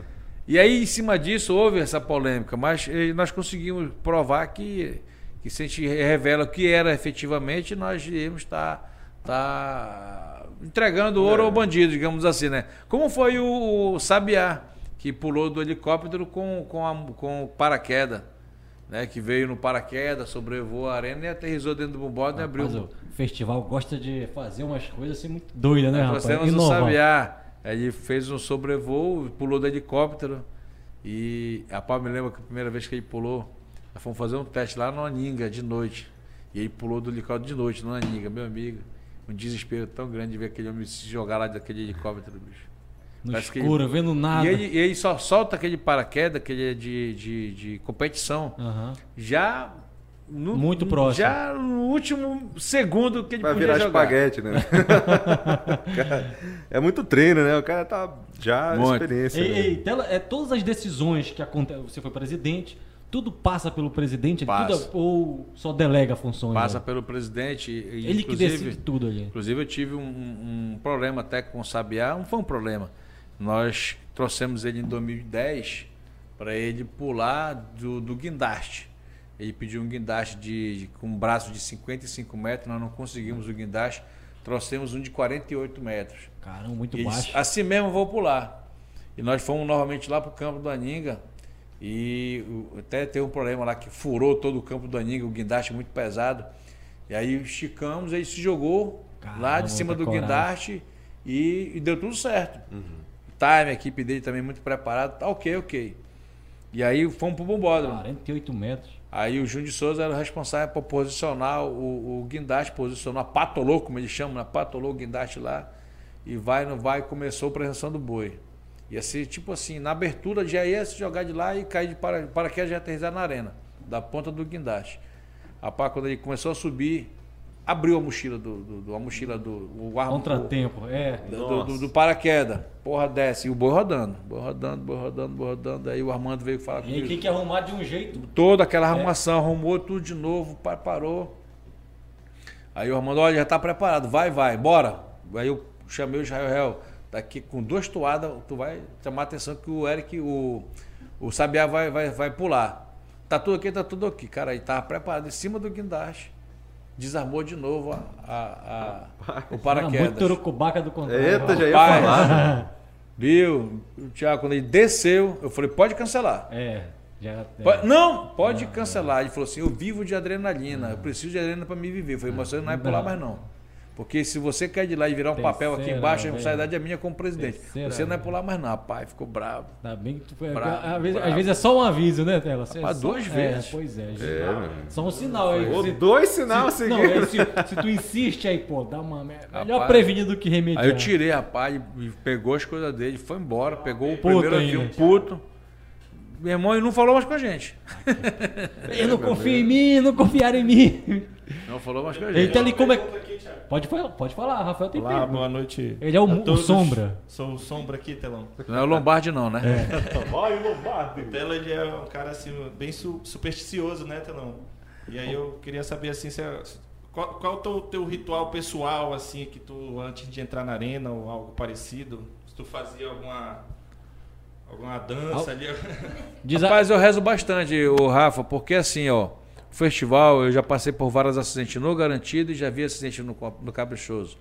E a gente. É, é, arriscam muito também, né, Arriscam né, muito. E eu pra sempre, eu sempre um rezo muito e peço assim. Né? Que não aconteça nada de errado nem num boi nem no outro, porque Sim. prejudica a festa. É verdade. E a festa da cidade. É, se um item se cair de uma alegoria e se machucar, como foi com a Jaqueline Martins em 95, 95, se eu não me engano. Uhum até hoje os bois têm esse, né, essa, essa, essa situação para resolver. Aconteceu do, do Caprichoso, o Marquinhos ficar de cabeça para baixo, preso numa alegoria que quebrou com ele. Enfim, e eu rezo muito, eu peço muito a Deus que não aconteça nem com um nem com o outro. Porque é uma festa que a cidade precisa, é uma festa que traz economia para dentro de Parintins. O objetivo é brincar, né? É a brincadeira, é a disputa dos bois. Eu sempre peço muito que não aconteça. Agora, eu vou te falar, cara, que eu rezo bastante, eu rezo. Reza a cada, a cada alegoria montada, a cada item Aquela começa a descer. Tanto no garantido quanto no caprichoso, eu peço cara, que esse cara desça dessa alegoria, que não aconteça nada. Que não... São seres humanos ali, né? São seres humanos, acima de tudo. E a gente precisa ter essa. E eu rezo muito para que as coisas não aconteçam. Agora, claro, tem uns cuidados, né, Rafa? Uhum. Que a gente tem que ter alimentação, para não dar um, um, uma dor de barriga na hora de botar o boi na arena. Ansiedade, o cara vai. Controlar o nervosismo. entendeu? Eu tenho uma. paciente nem como. Quando eu estava diretor, até mesmo com o presidente, eu nem comia. Porque assim, eu ficava tenso. Adrenalina alta. Eu né? mastigava o alimento, mas não descia. Porque é, é, é uma coisa assim. É uma realização, né, cara? E com uma realização a gente fica muito tenso mesmo, muito nervoso para que a coisa aconteça. A gente só vai conseguir relaxar quando já está para acabar a noite. Uhum. Porque cada momento dentro da arena é um momento eu novo. Acho, eu acho que o momento, não sei, né, assim, mas eu imagino que o momento é antes do resultado, quem ganhou, e é. após o fim da terceira noite é um momento assim muito é legal para o pessoal, né? Esse último festival que teve em 2019, eu já tinha pendurado a chuteira. E aí o Júnior de Souza, meu querido amigo que infelizmente Covid também levou, assumiu a comissão de arte e fizeram todo, junto com toda a equipe, a, a concepção artística do boi. Aí me chamou, porra, eu preciso que tu me ajude. Eu falei, pô, Júnior, já tô fora, eu quero só ir lá pro Bumbódromo, tomar uma cerveja, ficar porra e chorar quando começar o garantido, aquela coisa toda de torcedor. Eu não vou mais tá. Não, rapaz, pelo amor de Deus, me ajuda, não sei o que e tal. Aí o Fábio me ligou, pô, até ajuda o Júnior, porque ele tinha feito uma cirurgia de peito aberto do coração e não estava se sentindo com, com condições, junto com a equipe, de colocar o boi na quadra, de fazer a direção de arena. Eu falei, Júnior, cara, tu vai fazer eu puxar a chuteira que tá pendurada e voltar para a arena. e eu fui ajudar o Júnior, Judeu foi o, garantido. Fizemos três noites, graças a Deus, maravilhosas. Até considero a segunda noite desse de 2019 mais, mais perfeita que o garantido já apresentou. Me lembro que o boi estava saindo, o Júnior já muito emocionado, não conseguia falar e nem conseguia mais nem andar, Melina levando ele. E tinha tido uma, fez uma, uma, uma uma, uma cirurgia cardíaca complicada, né? E disse, meu irmão, tira o boi da quadra, pelo amor de Deus, que eu não aguento mais não. Aí nós conseguimos sair dentro do tempo, tiramos o boi e graças a Deus o garantido ganhou. É um, são festivais e festivais, né? Que a gente passa, são, são coisas que acontecem dentro da arena, a gente sempre tem que ter aqueles atalhos de arena, perdão, os atalhos de arena que é importante para a gente fazer um grande espetáculo. Mas só Deus sabe o que a gente passa ali atrás para colocar as alegorias hum, e as é coisas acontecerem. Então mais uma, Telo. Como é que é estar tá presidente, dormir com um bocado de dinheiro na conta e acordar sem nada? Tudo Pra tocar o boi, pra tocar o boi. difícil, difícil. Eu, eu, sofri muito com o sequestro. Eu tenho uma passagem, Tiago, no dia do meu casamento. Certo. Eu tinha, eu casei no dia 30 de maio. E eu tinha folha para pagar. Casei numa sexta-feira, ia pagar folha no sábado. E eu tinha dinheiro para pagar a folha, tava com 470 mil na conta do garantido no Bradesco na quinta-feira. Como eu ia casar na sexta, eu disse, ó, sexta-feira vocês vão sacar e vão. Não, minto, a gente fazia pagamento em conta. Sexta-feira a gente vai startar os pagamentos na conta dos artistas e vai ficar tudo certo. E aí, quando está nesse processo, o, o, a vara do trabalho vai sequestro, 470 Putz. mil. No dia do meu casamento. Meu Deus, apresentasse. Cheguei lá com, com o juiz, isso, o doutor Demiro na época. Doutor, esse dinheiro é para pagar folha, não é para pagar fornecedor. Esse dinheiro é para pagar, está aqui, a relação já está com o banco, inclusive, para fazer a transferência para as contas dos artistas. Não faça isso, devolva o dinheiro. Vamos pagar os artistas. Isso pega o dinheiro do patrocínio do governo do estado, que vai chegar, que vai chegar mais dinheiro para o boi. Não faça isso. O festival só é final de junho. Tentei convencê-lo na época de, de, de não fazer isso. Ele não aceitou. Hum. Falou, não, está sequestrado, eu vou pagar em SS na época. É. E aí acabou, cara, que eu passei quase que a Uma tarde toda lá tentando convencê-lo, ele não convenceu. Aí eu me lembro que tinha convidado a Ana Paula Perrone para ser minha madrinha de casamento. Foi Ana Paula, é, eu preciso de pelo menos a metade do que foi sequestrado para me pagar metade para a turma e vou conversar com os artistas. Aí o casamento era, era sete e meia da noite, seis e meia eu estava dentro do galpão conversando com os artistas. Já tinha conseguido 200 mil na época para mim. Uhum. Pra, ó, aconteceu isso, nós vamos pagar inclusive aqui dentro do garantido. A AD, que é a diretora financeira, vai sentar com vocês aí e vai pagar a metade da parcela de vocês porque foi sequestrado. Alguns entenderam, outros não entenderam, isso é do ser humano. Uhum. Né? E eu fui assim, com emocional, também me casei com emocional totalmente abalado. Caramba. Quase que eu choro o casamento todo. Ninguém entendia porque eu estava chorando, porque eu tava, tinha passado um dia de estresse. E o pensamento. Putz. E aí aconteceu, sofri outro sequestro, o festival de 2013 Pô, mas, o pessoal que tá ouvindo aí foi sequestro do dinheiro, tá? Não é, foi dele, é, não. Assim, é. Sofreu sequestro de um milhão e meio. Nossa. Um e meio? Em um nossa. ano.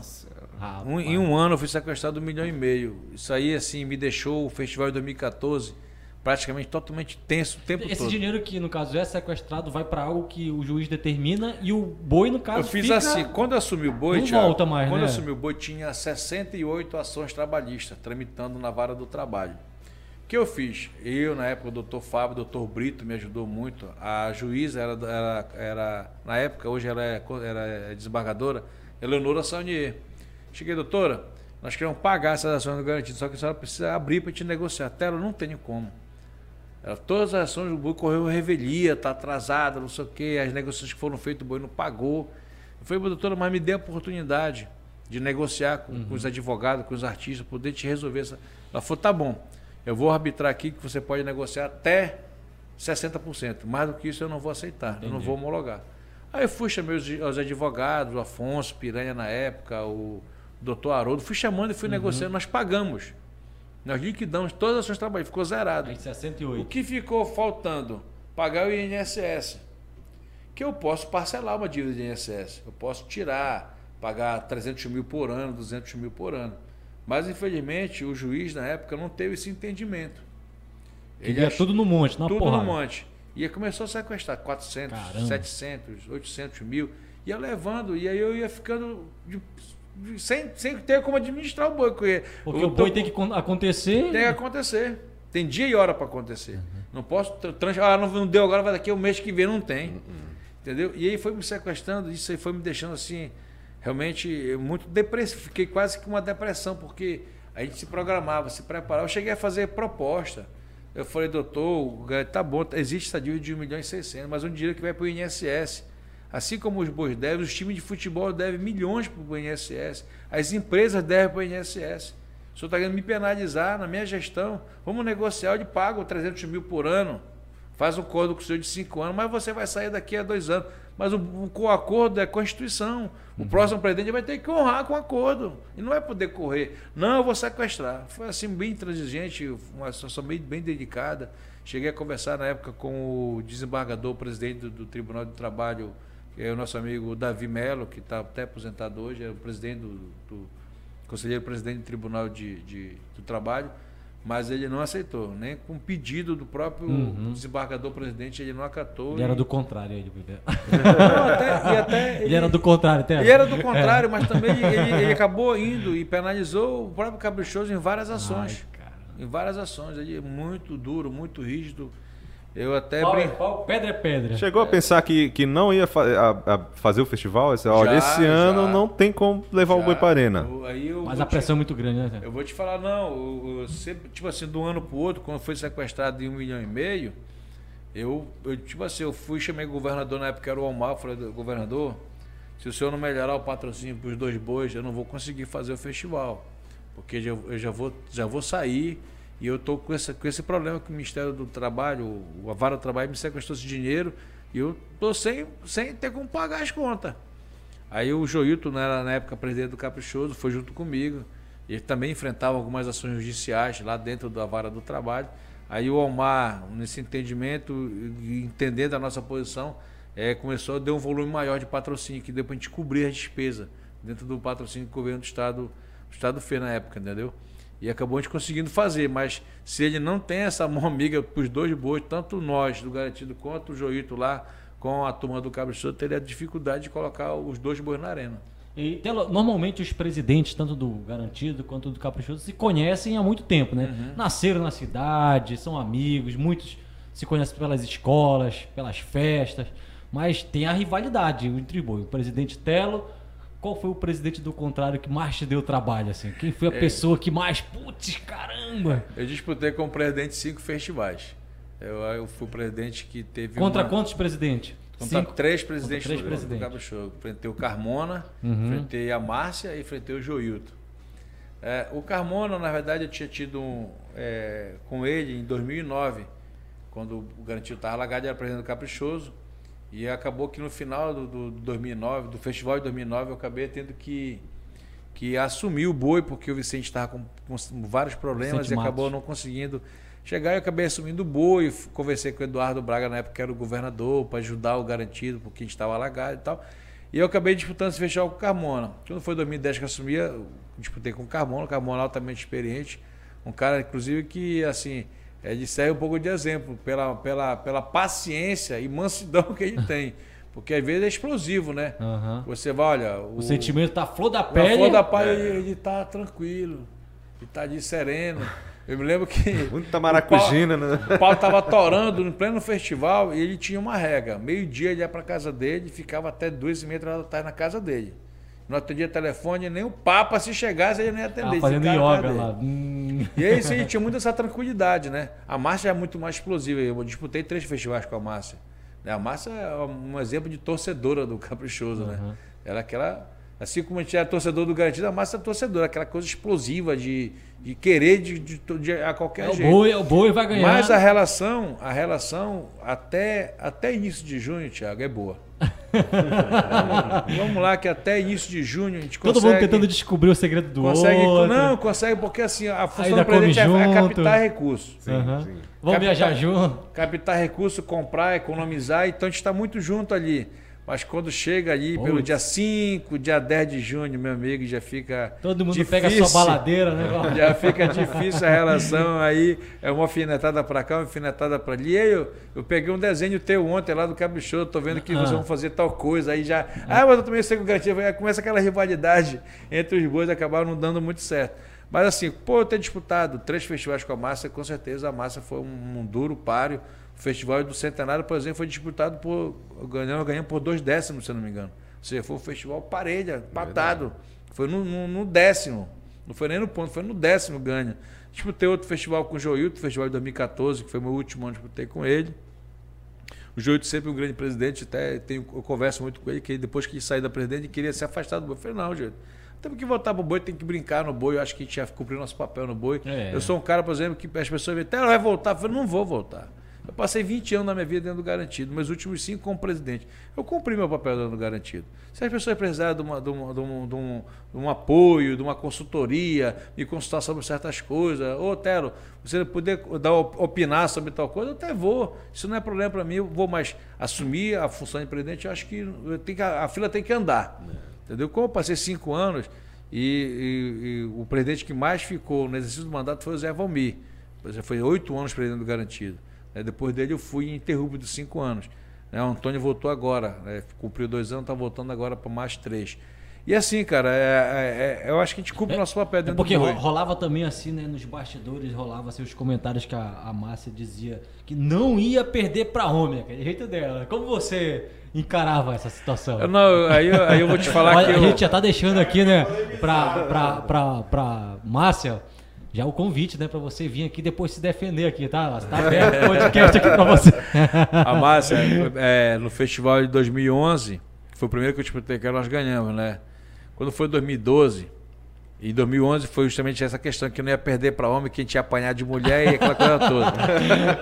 A mulher é braba, braba. É. Aí fomos, fomos conseguir ganhar, já tirou o discurso do, de apanhar de mulher. Ganhamos 2011, já não apanhamos mais. Não foi 2012, é, o Caprichoso veio com um grande festival, ganhou, ganhou o festival e, o, e ganhou o festival ganhando as três noites. Aí eu lembro bem o que o começou, foi com as camisas 3 a 0 Apanhou as três noites. 3 a 0 Rapaz, aquilo, eu olhava assim, para mim. Porra, Não, mano. Hoje, hoje, você olhando assim de fora, eu imagino que o sentimento tá mais tranquilo, dá para enxergar melhor as coisas. Mas num período assim, o cara Rapaz, fica. Rapaz, aí o pior é que além, do, além da gozação do, dos torcedores do Caprichoso, vem a cobrança dos torcedores do Garantido. Vai deixar, Dá. pô, cospe aqui, ó. aí eu, eu me lembro bem conversando com o Emerson, lá na Marina, e disse: meu irmão esse outro não tá valendo a mãe. tá valendo a mãe. Aí eu guardei aquilo. Aí eu ia pra reunião com a minha equipe e disse, olha, esse festival tá valendo a mãe. Ninguém vai perder essa porra. Aí, mano. Rapaz, temos que dar o sangue aqui, mano. E eu, foi um ano que eu adoeci muito. Eu, eu, eu tive uma insuficiência cardíaca em início de 2013. E eu tinha um diagnóstico errado de tuberculose. O tratamento para tuberculose não era tuberculose. A insuficiência cardíaca, não conseguia respirar, não conseguia andar uma dificuldade. Como administrou me, tudo isso? Me então? internei várias vezes. Eu lembro que eu estava internado na Samel. E eu lá, mal pra caramba, eu chamei a Kelly comigo e disse: Kelly, é, pede para Luiz embarcar o Júnior de Souza, o Chico Cardoso e o Fred. Eu vou chamar o Armando aqui, a gente vai ter que bolar estratégia para ganhar esse festival aqui dentro, Você porque a gente não pode, a gente não pode perder lá. o centenário. Valendo a mãe, né? Tá valendo a mãe.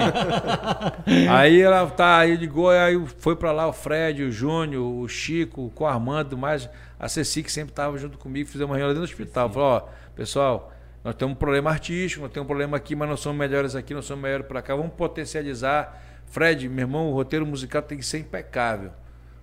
Tem que pegar e bolamos tudo como uhum. nós íamos fazer o festival lá. Não, não, podemos errar, não pode ter. Esse festival vai ser decidido no detalhe. Esse festival está valendo a mãe. Então vai ser no detalhe. Quem errar menos vai ganhar. Ou quem não errar vai ganhar o festival. Nós não podemos errar. Eu não sei se eu vou conseguir chegar na arena, eu estou internado. Talvez eu tenha que ir para São Paulo naquela época, eu tava com, já estava com esse diagnóstico de insuficiência cardíaca e talvez eu tivesse que ir para São Paulo para entrar na fila do transplante cardíaco naquele momento. Caramba. Eu falei, não sei como, não sei se eu vou estar no festival, mas nós precisamos ganhar de qualquer jeito. Me lembro até que veio outras pessoas pedindo para me renunciar. Aí eu conversei com o Marco Aurélio, que era meu vice-presidente. Marco, é, as pessoas me pedem para renunciar, o que que tu acha? Falou, Telo, dá dando para levar as coisas que preciso aqui em Manaus eu estou resolvendo, fica tranquilo, vamos seguir. Se lá na frente não der mesmo, aí eu até assumo, mas vamos seguir do jeito que a gente está, porque não, acho, que, acho que é uma coisa meio. meio, meio, meio não vai é, adiantar também do cara renunciar agora. É, como ele falou na época, falou assim, meio uma coisa meio. precipitada. precipitada. Então vamos seguir, eu vou continuar dando o apoio que eu dou sempre aqui em Manaus com, com o vice-presidente e vamos seguindo. E aí a gente seguiu, aí quando foi próximo ao festival, eu recebi o diagnóstico que não estava tuberculoso, uhum. que eu tinha uma insuficiência cardíaca. E eu comecei a tomar uma medicação, já começando a, a fazer. Depois de, de tava, fiquei internado na Samel, depois me internei na check-up. E assim eu fui, eu fui pro festival, eu tomava um, um prato de medicação. Caramba. É, fazia drenagem linfática nas pernas que estavam totalmente inchadas, que, né, que o, é, são três órgãos, né? Coração, pulmão e rins já, já eles trabalham juntos. Uhum. E a minha perna inchava, eu me lembro que a Tati ia para casa, ela e o André, que são fisioterapeutas, faziam uhum. drenagem na minha perna, poder é, as pernas desincharam, eu colocava meio de compressão, poder ir para o bombódromo. E nós fomos e o festival foi decidido num detalhe. Nós ganhamos o festival no, no, com toadas e com os itens individuais. Artisticamente, os bois muito bonitos, alegorias, tribos, as galeras muito motivadas, os bois com um espetáculo maravilhoso, todos os dois bois. E assim, foi realmente no detalhe que o Garantido ganhou aquele festival. Falando em festival, para você, qual foi o festival mais emocionante, tanto participando como presidente, como como torcedor? torcedor. Né? Fé, 2014. 2014. 2014. Porque é, o Fé, poderia ser 2013, que foi o centenário, mas para mim, como presidente, como treinador, foi o Fé.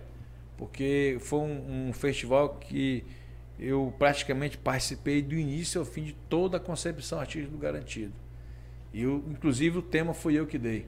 Existiam outros temas, eu disse, ó, oh, vai ser fé, porque se eu não tivesse fé, eu não tinha é, chegado tava saindo da luta, né, e tal. E eu tinha feito um discurso, é, que até no DVD do Centenário, no DVD da Arena do Centenário, que eu disse que nós vencemos pela nossa fé, pela nossa garra. Se eu não tivesse fé em Deus, de acreditar que eu podia me levantar e podia gerir todo o espetáculo garantido naquele momento, nós não teríamos chegado. Então, a fé me, motivou a vencer o festival, me motivou a liderar a equipe, que vencemos junto. Ninguém vence o festival sozinho. Não, é uma Você, equipe. É uma equipe muito grande. É. Que vai do tá cara, tudo do cara que está né, empurrando a alegoria ao presidente, do cara que está pastelando uma escultura é, com, com, com, goma ao presidente. Enfim, é, uma, é um festival feito com muitas mãos. Né? Então a gente acreditou muito naquele projeto do centenário e eu falei, vai ser fé. São muitos critérios para dar nota, então tudo precisa muito, estar muito afinado. Né, muito, né, muito afinado. Eu digo que o FE, primeiro, é assim, além dessa concepção artística, foi um festival que fechou a minha, os meus mandatos no Garantido com bicampeonato, coisa que fazia um tempo que o Garantido não, não seria, não, não era mais bicampeão. Acho que o último bicampeonato foi 2005, 2006 do Garantido. De lá para cá, o Garantido não tinha mais ganho um, um bicampeonato. Da época do pentacampeonato que o Garantido foi 2000, 2000... Não, o penta foi 84. 84? É, 84. Né? Tá quase, pertinho, Quase né? o bicho chega lá, quase. Desenho Faria, né? É, 80, 81, 82, 83, 84, é. Aí depois só bi, bi, bi ficou bi, só no bi. tri, nós fomos tri, o contrato também foi tri. E ficou nessa. Agora tá, tá um a um, né? Um a um, é. Cada um, cada um ganha um. É porque ei, eu... ei, ei, Telo, em 2013 teve aquele impasse com relação da transmissão do festival. O Caprichoso ficou com a transmissão de uma emissora, o Garantido com outra. Por que tudo isso aí acontece? É essa, essa briga toda. A briga foi financeira. Quando a, a Bandeirante é, acabou o contrato com a Bandeirante, a Bandeirante não quis mais renovar com os bois, com o governo do estado. E ficou livre para os dois bois negociarem. E a Globo nos chamou, eu fui, inclusive, visitei a, a, a TV Globo, fui nos sets de gravações lá no Rio, em Jacarepaguá, tanto eu quanto a Márcia na época, nós fomos na Globo. E a Globo queria o festival, através da Rede Amazônica. Conversei muito com o Felipe Dal Júnior na época. Só que financeiramente o boi não ia receber nada.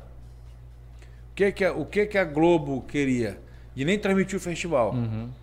Talvez conseguisse, pela, era não talvez, conseguisse transmitir, transmitir pelo Amazon Sat.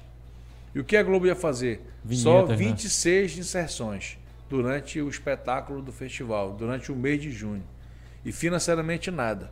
Entendi. Eu virei para. Não esqueço o nome do diretor da Globo que estava acompanhando. Então faz o seguinte: vocês têm um, um, leque de patrocinadores dos eventos de vocês. Nós temos Lei Rouanet. Então, abre os patrocinadores de vocês para nos incentivar através da Lei Rouanet, já que a Globo não pode pagar diretamente para a gente. Não tem essa verba.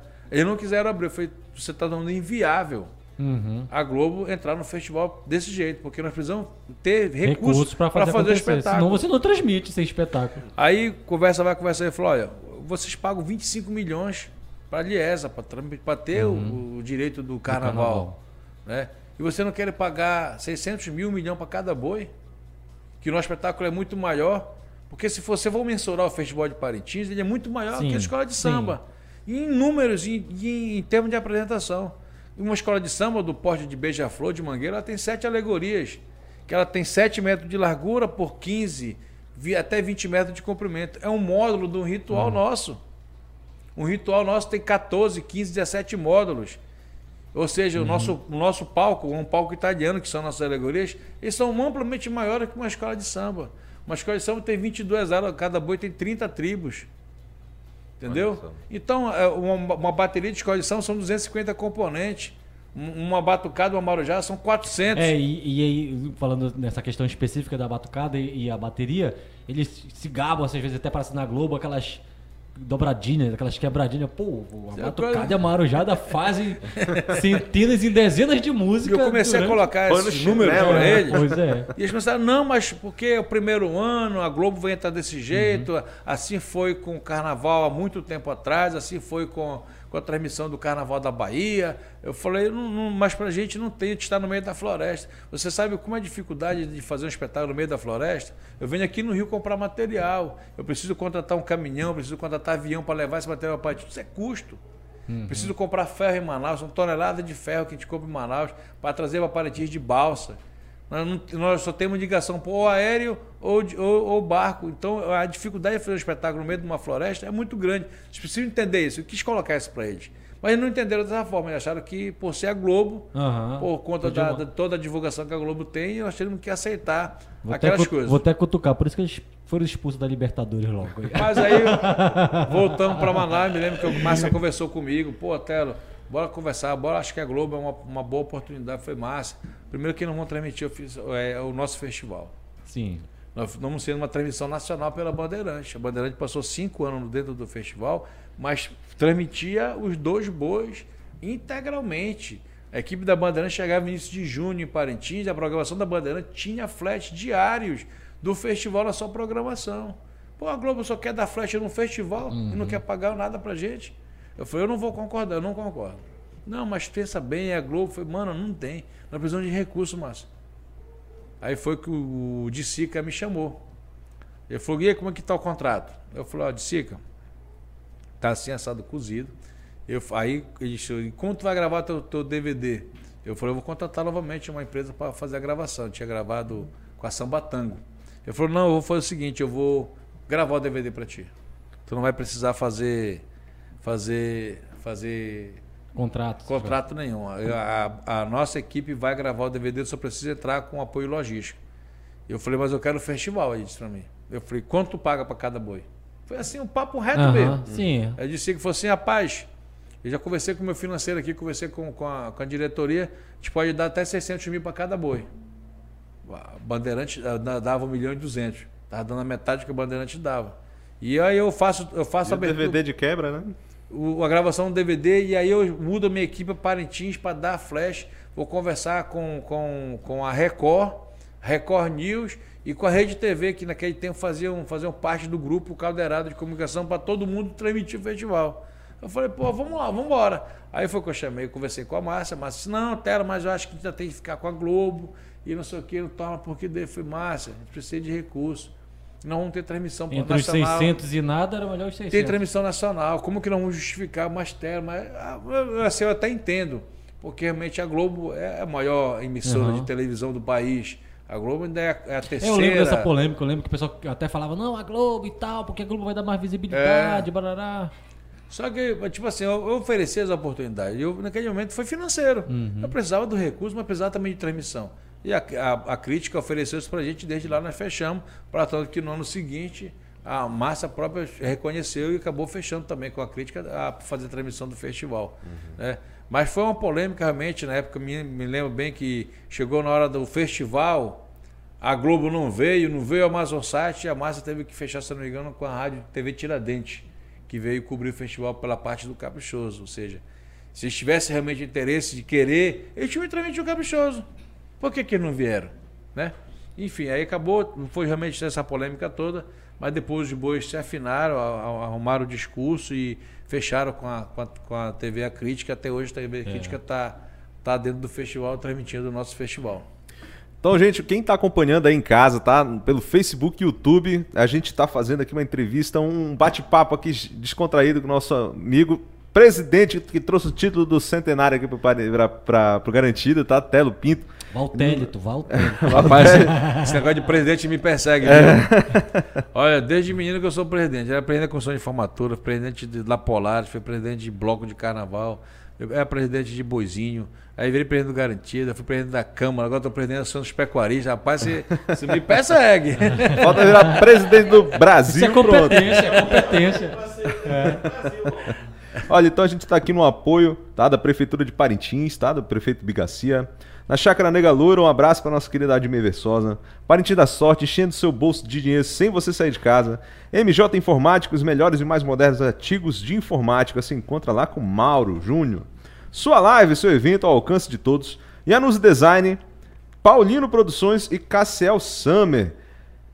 E você que está assistindo aí, comenta aí, manda uma pergunta, pode mandar uma pergunta que a gente vai estar tá fazendo aqui para o nosso, nosso convidado de hoje. Aí, tá? Bill, tá? As pessoas que estão acompanhando aí a, o podcast, porque já, já voltou energia, já voltou, a gente já voltou bate-papo, as pessoas continuam acompanhando. É verdade, é verdade. Então, a, a, aqui o pessoal organiza umas perguntas, que não fui eu não, tá? Tem essas perguntas polêmicas aqui. Vou olhar aí para Bruno É, Carlos. verdade, ó. No seu último ano como presidente, você leva o título de bicampeão para baixa. Olha só, fazer até um texto esse pessoal é muita honra. o que deixou o então presidente do Caprichoso na época, Joilton Azedo, chat, já tá tudo com vírgula aqui que é pra eu ler direito, olha. Ele chegou a dizer: é preciso acabar com a putaria no Festival de Parintins. O que ele se referia? O que tu fizeste para deixar esse homem brabo, mano? o festival de 2014, a gente tinha tido um problema em 2013, com questão de fogos. E eu chamei o, o, Justamente por conta. Foi disso que aconteceu. Eu chamei o Haroldo, o Haroldo Pantoja, que era o nosso blaster em pirotecnia. Até mandar um abraço para o Haroldo. Haroldo e Parriera, sua esposa. e eu falei, Haroldo, não vacila esse ano, pelo amor de Deus. Nós precisamos é, preparar todo o nosso planejamento de detonação de fogos. O Haroldo preparou, eu me lembro bem, aí eu chamei o Joilton, a gente andava muito junto, quando de presidente, viajávamos juntos. E ia um encontro com o governador, com o secretário, viajar para São Paulo, para o Rio, para Brasília junto.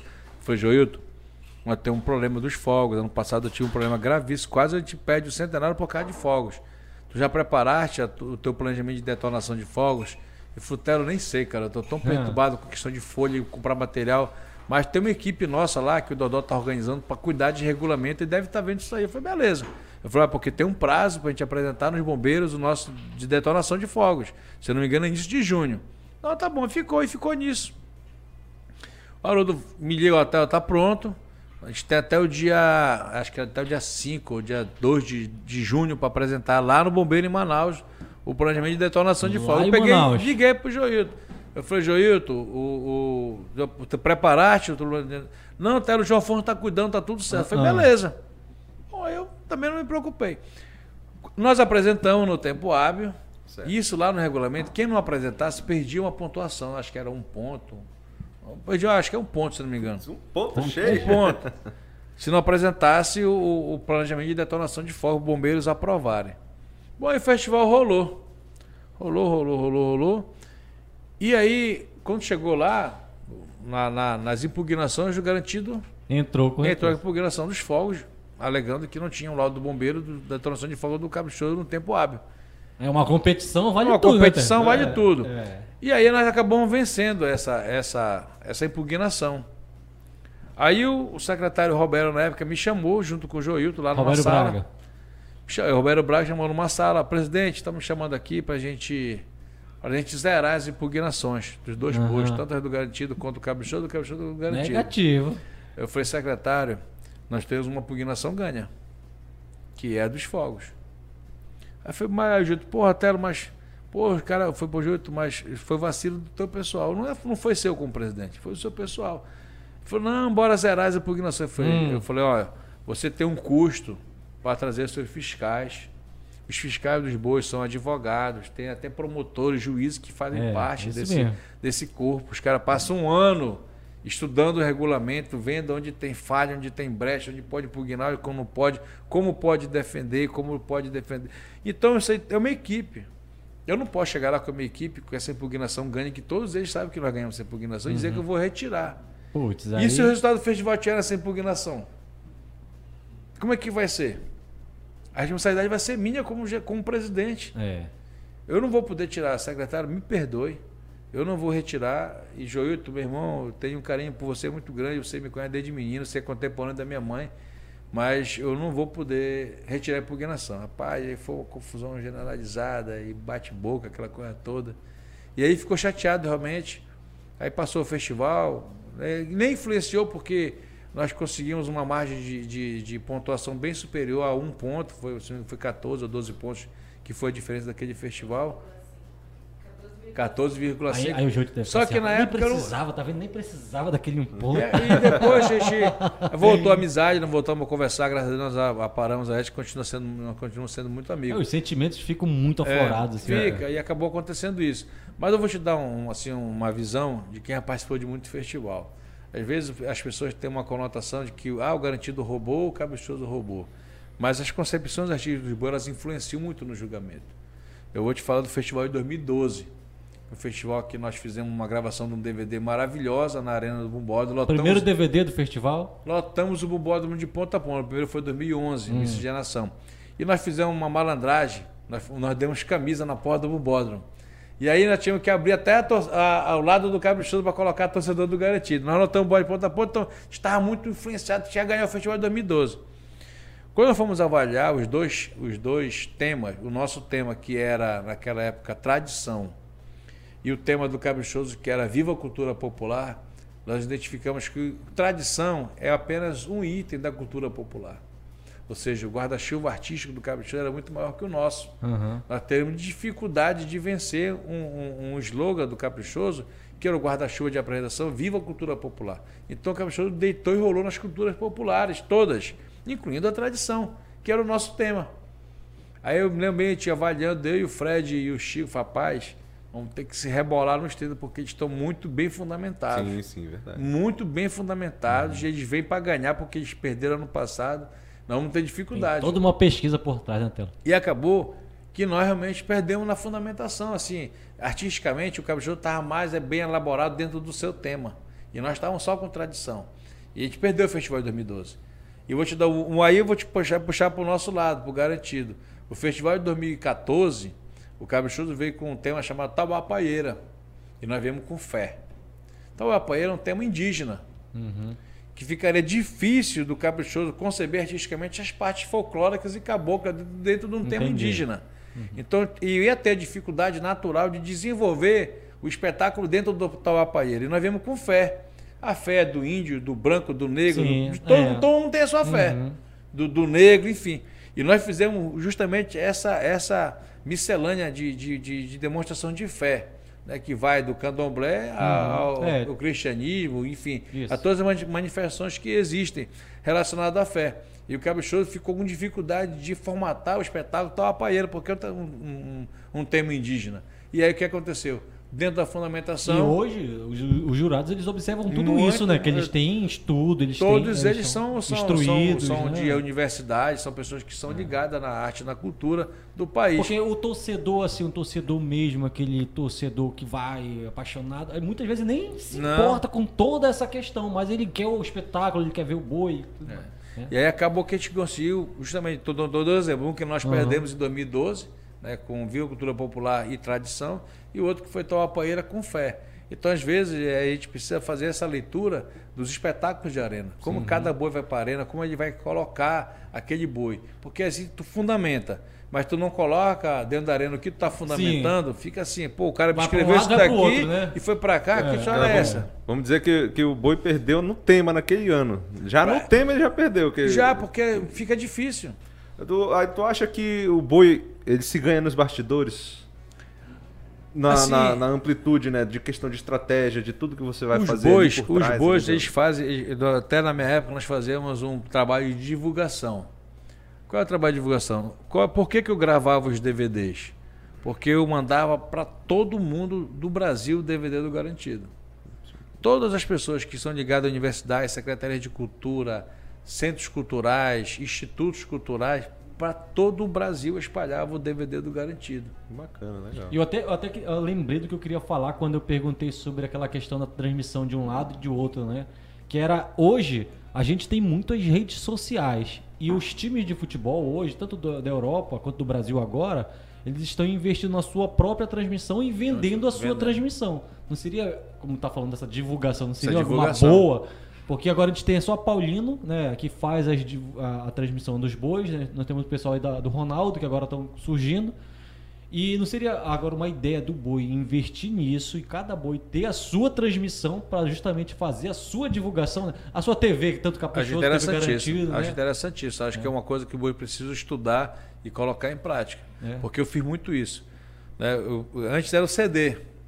Mas o CD tu não consegue enxergar o espetáculo como um uhum. todo. É, é verdade. Então, com o DVD, tu faz ali mais ou menos um, um, um, uma mini apresentação, de arena. É. De arena, com visitas, com alegoria, com movimentos, com tudo que acontece dentro do festival. E aí a gente pegava muito disso. E eu fui fazer, eu fiz conta quando eu fui gravar o DVD. Para mim gravar um CD, o boi gastava 200 mil. Uhum. Para mim gravar o DVD, eu gastei 220. Com imagem e som. Com né? imagem e som. É. Falei, não, jogo. então bora partir pro DVD. Hum, mais jogo. E aí nós fizemos a primeira gravação na Cidade de Garantido, Geração, depois ampliamos para gravar no Bumbode 2012, 2013. Aí Foi... o contrário já veio junto também, querendo Já veio. Fazer. 2013. Não, Blu-ray. Blu-ray. é, Blu-ray. Não foi DVD, Em 2013, em 2013 eu lembro bem que nós fizemos duas festas. Fizemos uma festa em Parintins e uma festa em Manaus, que era sim, o centenário. Sim. Eu tive a felicidade, Deus me abençoa muito. Pois é, bora de... conversar dessa pois Foi, Como é que... foi o ano que eu consegui reunir os. Me arrepio todo, só de pensar que reuni os maiores ícones do Garantido numa gravação de um DVD. Paulinho Faria, Emerson Maia, João Batista Monteverde, Maria do Carmo, Nelson Bastinho. Mas assim, a tradição do garantido presente ali dentro Imagens daquele... guardadas. Vai ficar para eternidade. É. E assim, eu tinha a felicidade de ser o presidente que, é, que, que participou e estava dirigindo é, realmente esse grande, essa grande gravação. E reunir esses ícones ah, todos do Garantido sem, é... Foi sem muito humildade, emocionante sem mesmo. Humildade, Tela. Como é que é ser presidente do centenário assim? Sem humildade, sem, humildade, sem guardar é. as palavras. Olha, eu vou te contar assim que a vaidade ela, ela flora. É Porque, cara, daqui a 200 anos, se alguém for olhar, não, ele era, era o Telo Pinto, é o Valtério, capaz é que ele começou é. e tal. Como é que é imaginar tudo isso? E o contrário, tem que esperar 100 anos para ganhar Aquela cutucadinha básica. É. é uma coisa fantástica. É, Tiago, uma coisa fantástica onde eu chego. As pessoas até nem lembram dos outros títulos, mas do centenário a galera lembra. Não, não tem como. E né? assim, aonde eu chego, as pessoas reconhecem agora mesmo.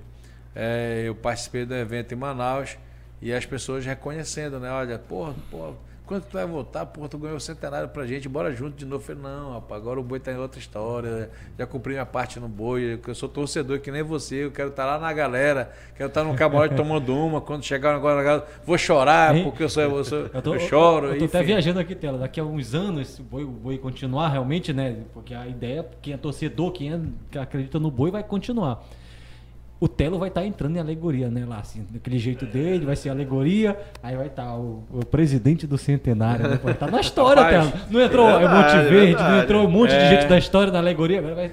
Já a pessoa está ali em cara mesmo ser presidente do boi, eu vou ter Olha que ir lá aí. com ele ajudar é. ele. Aí, alegoria, do, alegoria do Telo, né, Rafael? Só não pode homenagear em barco, rapaz, porque quem recebe homenagem em barco daqui a pouco parte. não, quero não. não, Olha só, é, até na questão de item, né? A gente estava falando mais cedo né, sobre os itens. É, tu tens uma visão de que tem algum item especial que, vai, que tem que levar o Festival Vitória, assim, não, não sendo só. Porque a avaliação é individual, mas tem aquele item que diz assim, pô, esse aqui, se esse aqui tiver ruim, os outros estão tudo ruim. Ou não tem essa, essa questão? Uma coisa que tem que, que no, no um festival. item quebra o outro, né? Precisa, precisa, precisa, ser, precisa funcionar são as estruturas artísticas, as alegorias. Se a alegoria não funcionar, ela vai levar o item individual para o buraco e vai levar o seu item individual ou até mesmo o item coletivo, por exemplo. Existe o item alegoria, uhum. mas a alegoria é representada na lenda, no ritual, na figura típica e na celebração folclórica. Então ela tem todo esse conjunto. É, tem o item alegoria, mas tem o item é, lenda amazônica, em Sim. cima de uma alegoria. E tem o item Sim. individual, que Rainha é a folclore. folclore, o Cunhaporã, que vem nessa estrutura. Sim. Se esse conjunto não tiver funcionando vai ou quebrar, vai levar, aí leva junto, vai leva junto o conjunto folclórico, leva junto o item individual, leva junto o item alegoria, leva junto o item, é, um tipo lenda amazônica. Então, é, há, há um, ainda leva o item coreografia, porque Cinco vai que é, critérios já Ou seja, que é uma, cenário, se uma né? alegoria né? não funcionar ela leva realmente vários itens juntos, ainda quebra moral com a galera. É. É Aí eu, esfria a arena. Imagina. Quando uma alegoria vai ruim, tu olha para a arena. Não, o cara, porque, é, realmente. O cara, o torcedor lá. O cara fica como mão assim lá. O torcedor da arquibancada, além de ele torcer, ele tá assistindo. Tá assistindo. Então, ele tá ali na, vibrando, mas ele tá assistindo, atento o que tá acontecendo. A coisa não tá acontecendo meio, tá com a mãozinha dele, mas ele tá se intenso. Aí começa é. a baixar e daqui a pouco já quer assistir. Curioso, quer... curioso. Rapaz, fica ruim. E então, o Israel gritando de lá. Tem o item, galera. Pois é, que eu, que eu ia dizer que eu achava, na minha visão que eu acho que é um item que é individual, mas que ele tem uma, um papel importantíssimo, que é o nosso apresentador Jael. Muito, muito Que ele grande. conduz, ele vai conduzindo todo o espetáculo pro, pro, pro, pro juiz, né, que está avaliando, e, e, toda a galera que está mas acompanhando. Eu, mas né? eu digo que o Jael é um, um item preparado. Sim. Por isso que eu não digo, ele não vai estar tá nunca mal. Certo. Uhum. Ele é já muito preparado. Sim, ele sim. se prepara, ele se dedica muito. E nunca tu vai encontrar o Jael despreparado para apresentar o boi. Mas uma alegoria, se ela quebrar, ela leva, hum. leva para o buraco. Tudo, Por né? mais que se esforce para justificar. E é mecânico ali, né? A alegoria, difícil. né? Ferro é mecânico. É difícil. É verdade. Olha lá, o pessoal lá do Facebook mandando mensagem lá, o Ricardo Pegate. Histórias do festival. Palmas para o nosso presidente Telo. Ricardo, grande irmão, me ajudou muito no garantido, é, coordenando as coreografias, ajudando na, como na direção de arena também. O Ricardo, uma grande figura que tem uma história dentro do Festival de Paraty, não só no Garantido, como também no Caprichoso, um cara que já contribuiu muito com esse festival, pode ter certeza disso. Olha lá, Rielen Laje também está acompanhando, ligadinho aí. Você que está acompanhando a gente, já bota o seu like aí pro, pro algoritmo do YouTube e do Facebook entender que você está gostando para a gente alcançar mais pessoas tá? E já compartilha com seus amigos. Toda segunda e quinta-feira a gente está fazendo aqui lives com personalidades importantes aqui da, da, do âmbito parentinense, tá? Que influenciaram aí, como nosso amigo Telo Pinto, que está conosco, tá? E vamos fazer uma promoção também. Você que se inscrever no canal do YouTube já vai estar tá concorrendo. Você vai se inscrever no canal, um dar aquele like e, e, e escrever lá, hashtag podcast Sama Uma. Aí já vai estar concorrendo no próximo, no, na próxima live segunda nossa, segunda-feira, tá? A um Pix de 50 reais direto oh, pra sua é, continha ali. É. Essa semana bem. E, e, os nossos jabás aí que estão começando a dar certo já até. Agradecer aos nossos amigos aí dos patrocinadores, apoios, né, aqui no Sim, nosso programa. Acabei Pô, de fazer já já. É, é, isso é, é, E outra pergunta dela, quando você entrou como presidente, você teve que. É, teve muita gente pedindo muito favor, assim, as pessoas chegam com você seja gente mais humilde ou gente que esteja ali querendo um, sei lá, um carro, uma posição, um local existe, de destaque existe ali. Muito, existe muito. Existe muito. Primeiro que gente, a, a, a, os torcedores do Garantido, na sua maioria, são bem humildes, na sua grande maioria. E aí, às vezes, o cara apoia um presidente para tentar conseguir uma vaga no galpão, conseguir uma vaga lá dentro da cidade de Garantido. E os presidentes do Garantido, principalmente, têm muita essa dificuldade. Porque às vezes você percebe que a pessoa precisa, uhum. mas ela talvez não tenha aptidão artística para dar dentro e, do às vezes balcão. nem dá para ajudar todo mundo, né? Não dá. É, não muito, dá, é muita gente. Aí a gente recebe. Agora, agora tem alguns pedidos, alguns absurdos, né? Por exemplo, é, batucada, por exemplo, aí, o, todo presidente, seja tanto do garantido quanto do, do contrário, imagino eu, mas do garantido especificamente, pô, o cara não sabe pegar num cheque-cheque, não o problema aqui é uma roupa da batucada para ir lá para dentro da arena. Isso aí o cara tá quer normal, uma camisa né? da coordenação para dar. Pra... O que tu vai fazer na arena? Não, eu quero ficar lá. Mas o que tu... Não, eu quero uma camisa da coordenação da arena para ficar lá. Meu irmão, tu não tem função nenhuma lá. Vai lá para a arquibancada, vai torcer. Não, mas eu, eu já ajudei o boi. Uhum. Não sei o que, eu já fiz isso, já fiz aquilo. Eu sou sócio é, fundador. Eu sou sócio fundador. eu votei em ti. Eu votei em ti. Tu é vai ter que me dar uma camisa para me ficar lá dentro da arena. Porra, meu amigo, não faça Se isso. Se for botar aqui quem votou em ti, vai estar vai tá toda a, a, Imagina. A, a, galera vai estar tá toda dentro da área. Eu, eu, vou te contar uma, uma de bastidor também. Tá? Uma vez eu fui guia turístico de uma, da equipe TVE do Chile. Eles queriam alugar um carro e aí eu falei que eu alugava o carro só se eu fosse dirigir, era meu carro, né? Aí era um pessoal que era do Big Brother de lá, e tipo, os famosos, né? Aí eles queriam entrar na arena lá. E, rapaz, olha, eu conheço um monte de gente, cara. Aí, aí eu fui lá por trás do bombado na hora que o garantido tava entrando. Aí eu encontrei um, um batuqueiro lá. Falei, olha, tô com um fulano aqui lá do Chile, ele quer entrar. Tu quer vender a tua, tua, a tua, a fantasia? A tua fantasia? Aí o rapaz, Thiago, eu vendo, bora rapidão. Que aí o rapaz, o, o, chileno que entrou, meu amigo, ele ficou... E a outra menina, que era, a, a que, que era do Big Brother, né? Ela entrou na alegoria, porque a gente conseguiu lá atrás também, nos bastidores, né? Passando por cima da autoridade dos presidentes aí. ela conseguiu entrar na alegoria, pô. Aí, no, aí eu fiquei esperando, né? Que eu tava dirigindo para eles. Cara, a felicidade desse pessoal que eles conseguiram entrar, assim, foi um negócio, é, assim, fora do a comum, arena, cara. realmente, a arena, eu, eu, eu, eu, quando eu tô na arena, eu me policio para não me emocionar. Porque ali, como tá na direção de arena, a gente precisa ser frio frio na hora de mandar o, de, de, né? de, de, de, autorizar a descida do item, frio na hora de tirar, de montar a alegoria, frio para tirar a alegoria, porque às vezes é, o item está evoluindo e tu, tu tá com o tempo correndo. Se tu não te ligar e te emocionar e achar que tu pode Putz, brincar um pouquinho, perdeu o horário. Um minuto é uma eternidade. Então Aí tu tem que estar tá totalmente ligado, deixando a coisa fluir, mas tem que estar tá ligado no espetáculo. Aí na hora de sair, sai naquela correria. Aquela correria. Correria. Eu já tive problema de saída do boi, de, de ter amigos meus que tem que tirar ele na marra dentro da arena, na batucada. Putz. Sabe o que é tirar? Ficar, quero ficar. Porra, Telo, não faz isso comigo, eu sou teu amigo. Falei, não, mano, tu vai sair. Era até essa uma questão dessa que a gente tava. A questão de presidente, fez muito amigo e também deve ter é, feito muito faz, inimigo, né? Assim. Vai assim, mas tem o calor do, e é da inimigo daquele que eu digo, daquele, daquele momento. momento é, daquele né? momento, depois aí o cara mãe, tu vai ver. passa a cachaça, pô, mano, eu tive que te tirar, pô, eu ia perder pô, o... eu queria ficar lá e Não tal. dá. Amigo nosso aí, que ele, ele ficava jogando beijinho pra, pra arquibancada, eu amo vocês, nação, é? falei, tu vai ser, não, não, tu vai sair. Peguei o segurança, mano, tira esse rapaz porque ele, ele tá muito emocionado. Eu, eu acho que nesse período tu era também presidente, a gente tava lá na na João Melo, o André tava lá, o Cuiô, né? O André tava lá. Rapaz, aí o André bebendo, de repente o boi vai entrar, o garantido. O André some, pô. Aí sumiu. Tava, porra. Aí depois ele volta todo sujo. Sabe o que ele foi fazer? Ele foi lá pra trás do bumbódromo, pedir pra empurrar a alegoria. Foi. Entrou dentro da, da alegoria, alegoria pra lá e voltou depois pra gente. Já pensou a cabeça do cara? Saiu de onde ele tava. Esse André, um, teve um ano, eu era diretor de arena, acho que foi 2001. Eu tava, a, a Alessandra Brasileira com Porã, uma liga do Cansanção, bem benzinho. Aí eu, pô, eu olhava e o item não saía. Eu falei, meu Deus, o que está acontecendo? e eu dando, bora, bora, porque tem um, um, uma, uma, um buraco na alegoria que eu fico, fico coordenando para subir, descer o item. Eu fazia, bora, bora, e nada, rapaz, preso. Meu Deus, corri, corri né? Entrei na alegoria, bora, Maria, bora, cansação, bora tirar o item, rapaz, tô perdendo tempo. Cala tua boca aqui aí, rapaz. quem aí era, Eu até? falei, escuro na alegoria, né? Porra, quem é que tá ficando doido, rapaz? Disse bem assim, né? Rapaz, era o André e o Buri. Dentro da alegoria, esperando para hora de sair a alegoria, para ir empurrar de novo a alegoria para tirar a alegoria. Mas estavam sentados lá Porra, bicho. Essas coisas. Tu imagina negócio Coisa desse? de bastidor de. Eu não é. nada. É. Bora, pô, bora tirar o item, não estamos perdendo tempo. Sai daí, que é, pra cá tua boca. Fica pra quem é, quem é? Filha da mãe, precisa sair o item. Quem é que é, rapaz? Eu cheguei perto, era o André e o Buri sentado na alegoria lá.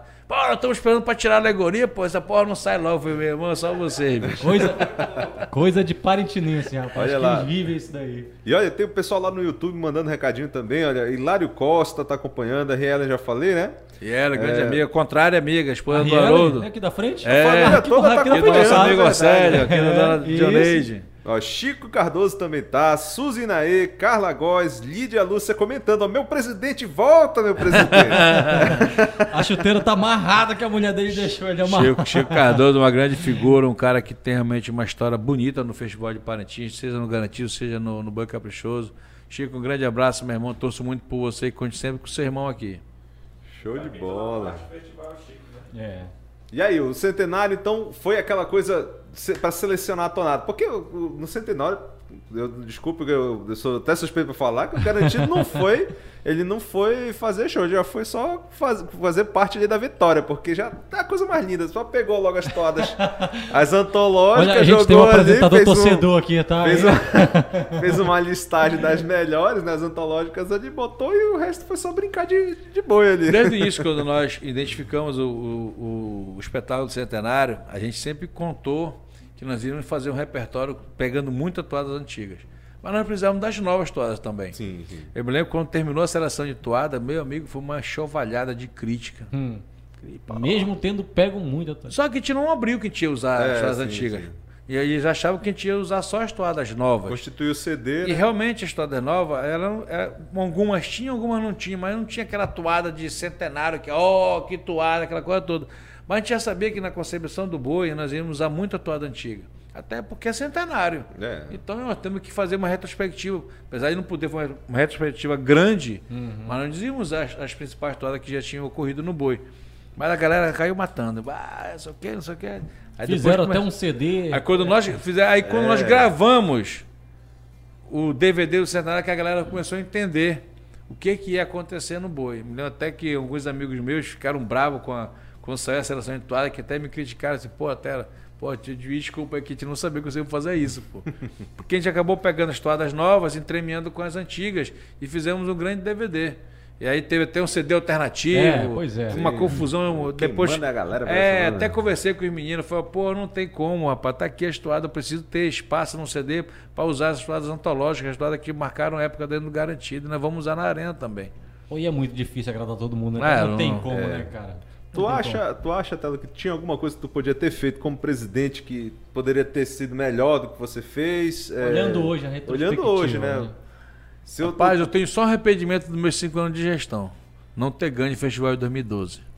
Isso, que isso, isso é aquela coisa assim que fica assim, porra, deveria ter porra, é feito aquele, tal coisa, deveria ter ganho esse festival. O, o ele tá com um copo aqui meio cheio, ele tá olhando só a parte que tá vazia do, do copo, rapaz. Você ganhou muita coisa. Porque assim, porque o festival de 2012 a gente estava com o sapato muito alto. Hum.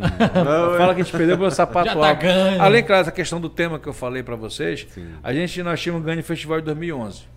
Aí tinha acabado com aquela história do, de apanhar de mulher. Uh -uh. Depois nós gravamos um DVD que nós lotamos o bumbódromo de, de, ponta a ponta de garantido. É.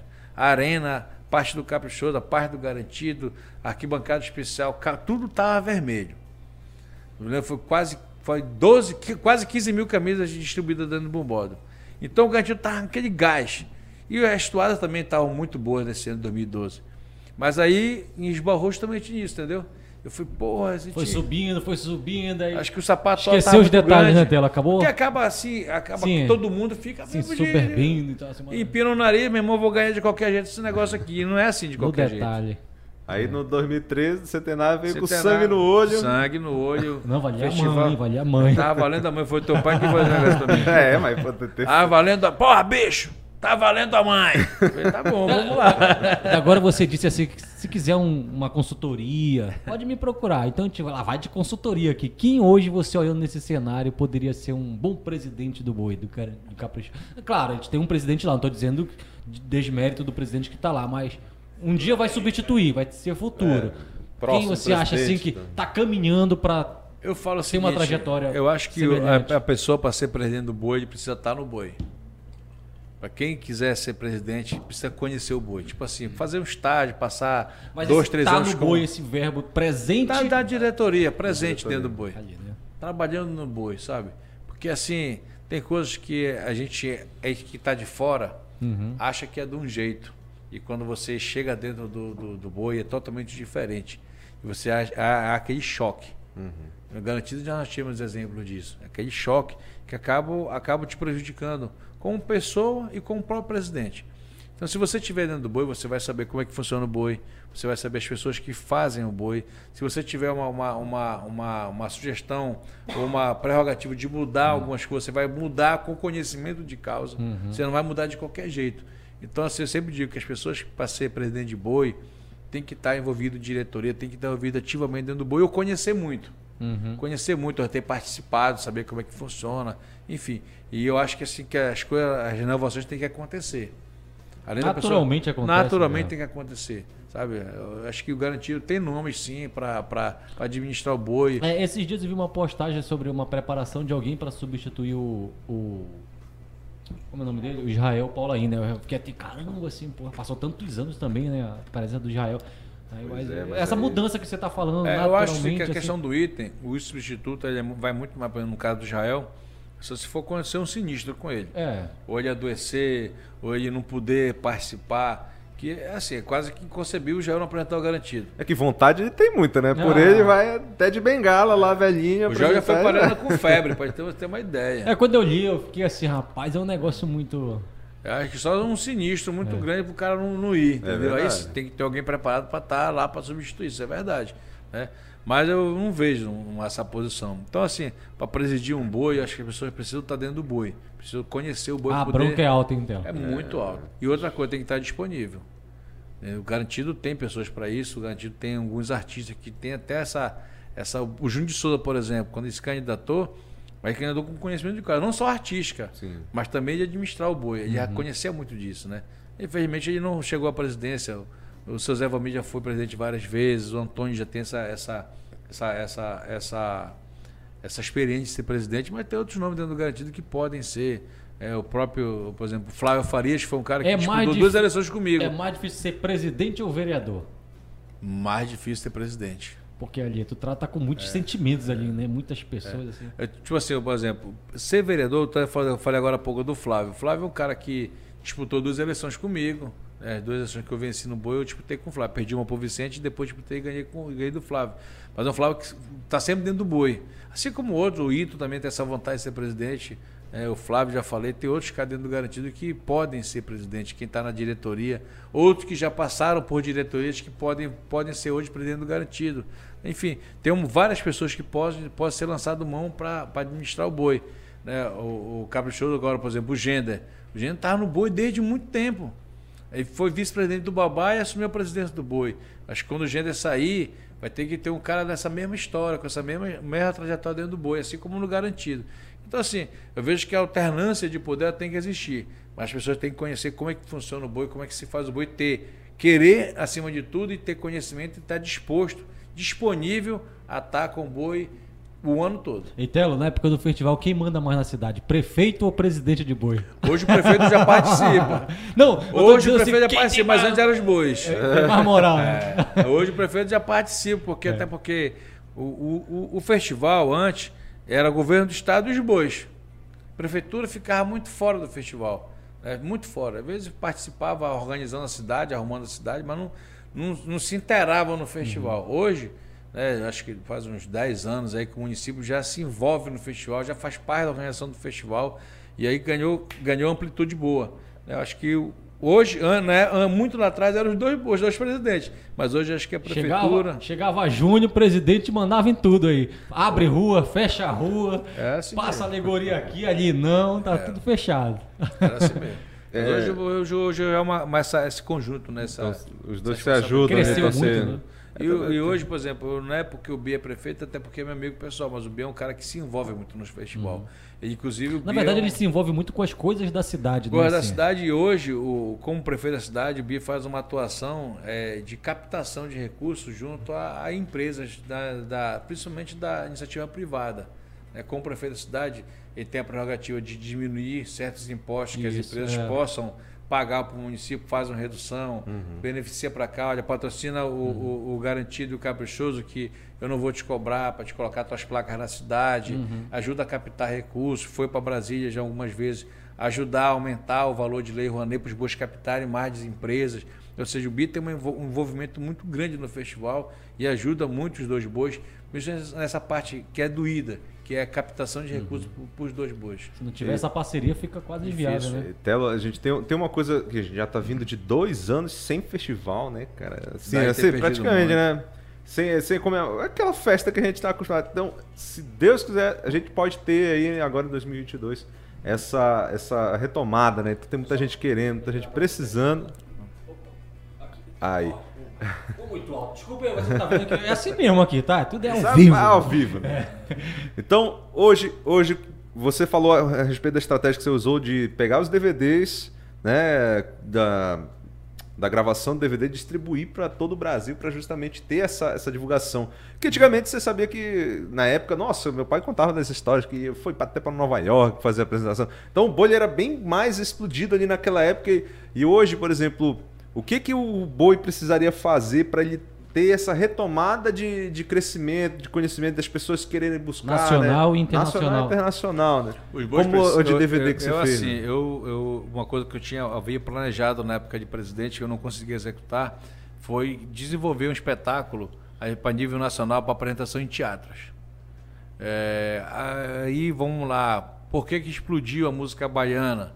Porque o governo da Bahia pegou Luiz Caldas, Daniela Mercury, é, Chiclete com Banana e começou a colocar ele nos programas de auditório e fazer show no sudeste e no sul do país.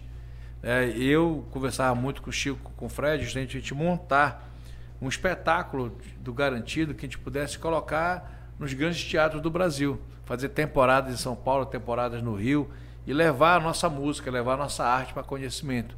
Uhum. Acho que é uma coisa que, que, pode que pode acontecer, por exemplo.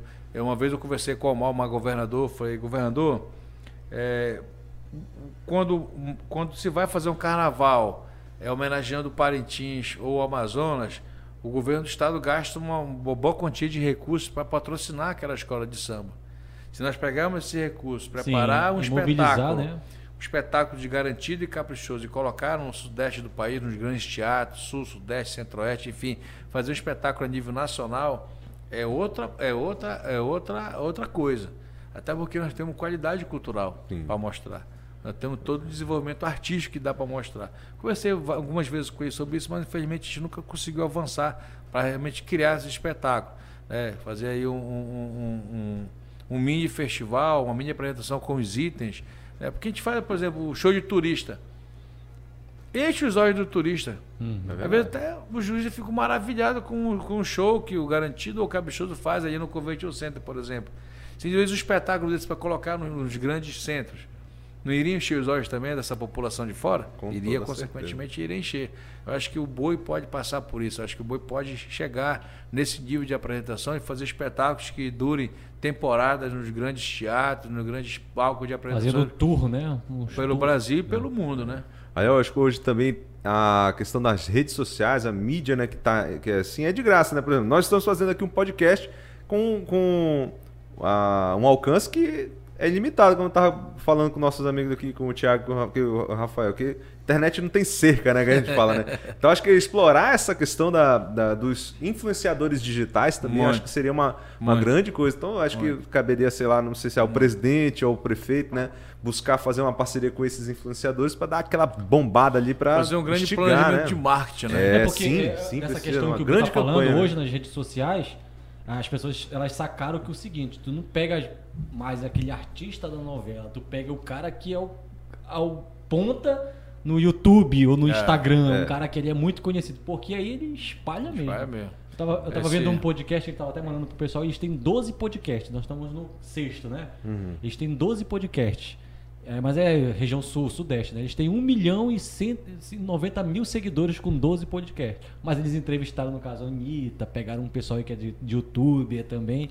E rapidinho, com 12 podcasts só. Olha só, vamos é. lá, por exemplo, a Coca-Cola trazia os, os globais. Sim. Uhum. A Coca-Cola podia trazer hoje os influencers. É, é verdade. É, porque trazer, hoje pegar é os maiores influencers do, do, do Brasil. Olha, vamos lá para Parintins, assistir o Festival de Parintins. Chamar o cremosinho. Não, o Felipe, o Felipe Neto. O Felipe, Felipe Neto. Neto. Ele que gosta dessas coisas também.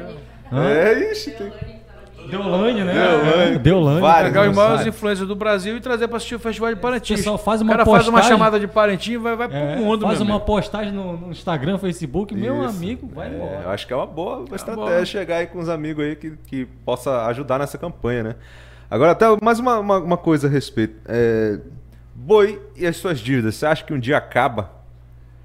Agora Porque foi uma coisa assim que, que, que te afetou como presidente também, umas é. dívidas passadas, né, que afetou no, no, Elas assim, no, os bois, é, os bois, eles sofrem muito, muito com a questão trabalhista.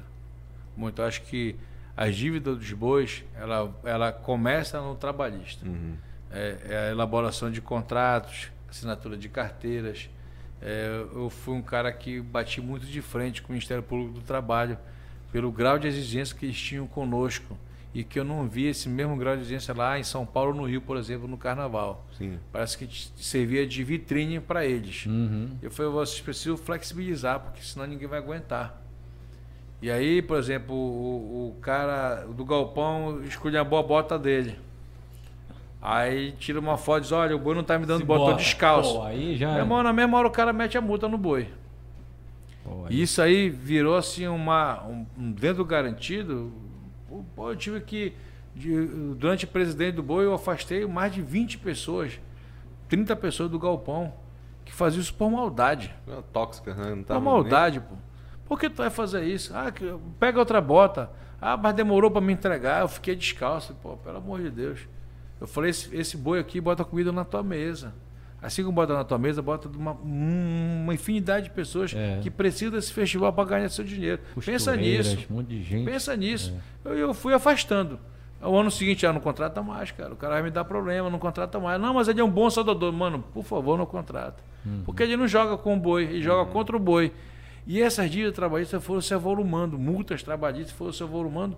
Os bois estão mergulhados em dívidas com terceiros, mas muito mais por conta de questão trabalhista hoje. Né? Uma vez eu conversando lá com, com, com a desembargadora Eleonora, foi do- desembargadora, eu era presidente ainda, ela estava ela, ela tava na corregedoria. Disse, se não estancar, nenhum boi vai aguentar. Não vai aguentar. Essa, eu- eu tenho- tem uma pergunta para complementar essa do, do Bill, que é até de um contrário, de um torcedor do contrário, que entrou em contato com a gente quando viu sua foto lá. Falou assim: os presidentes, eles poderiam ou deveriam ser cobrados hoje, assim, mais fiscalmente na, na questão. Todo, todo recurso que eles eh, administram do boi, teria de alguma forma? Pode, eu acho que pode. O problema é que, tipo assim, os estatutos dos dois bois rezam, Uhum. é, versam que, o, que quem está envolvido em diretoria, presidente, vice-presidente e demais, não, não, não são remunerados. Uhum. Né? Não são remunerados. E aí tem verba pública e verba privada. Mas eu acho que deveria ter uma remuneração, sim, assim. É, isso aí. carimbada ali, entendeu? é. Então isso tem que ser construído. Uhum. Porque como que eu vou ser Cara, punido se eu não ganhei todo oficialmente nada? Uhum. Como que eu vou, como que eu vou, vou- Entendi. como É, é que eu vou entendi. me defender? Uhum. Eu digeri o boi, eu vou me defender de um- num processo lá na frente se eu não consigo, se oficialmente eu não recebi nada, se eu não tenho nada do boi. Então tem algumas coisas que precisam ser ama- ama- melhores Entendi. amarradas. Por exemplo, os recursos que vêm da iniciativa privada, ele não tem a fiscalização que tem um recurso que vem do público. Sim. Por exemplo, o convênio que é feito do governo do estado, os bois têm que prestar conta com a Secretaria de Cultura, a Secretaria de Cultura encaminha para o TCE para fazer a análise final, o boi é condenado ou não. O, o gestor na época Sim. é condenado ou não. Entendeu? E assim vai acontecendo, por exemplo. Eu ainda tenho alguns, algumas alguns parcelas de prestação de conta que estão no tribunal, eu saí do boi quase o quê? Do- da- 2014.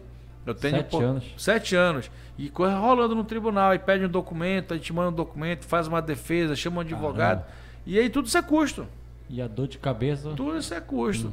Agora mesmo eu, eu, eu, eu, eu tava candidato a vereador, eu tive que ir para o Tribunal de Contas, porque eu tinha cinco processos lá dos últimos que eu tenho do garantido, que eu não tinha respondido. Eu falei, mas eu não fui notificado. Aí foi, foi que identificaram que houve um, um- final do ano, ano passado. é, Início do ano passado houve tipo um bug no sistema do Tribunal de Contas, apagou todos os dados e quando voltou, voltou já como Sim. tivesse, não tivesse prestado Reserva conta. Antes, né? Voltou É. antes do. E aí quando pegaram a relação, eu estava envolvido. Eu falei, ah, não, foi tá aqui, eu prestei conta aqui tudinho, pá, pá, fui, levei para o conselheiro presidente, mas eu tive que contratar um advogado para fazer toda a, a parte de defesa, enfim. Então tem todas essas, essas, essas, essas e eu consegui provar que eu estava que eu estava correto, portanto que eu fui candidato. Mas tem todas essas dificuldades. Tem, meu amigo. Né? Mas o garantido ele é cheio de dificuldade. Ainda larga E, o curral. e mesmo na dificuldade, dá, dá um samba no ainda contrato.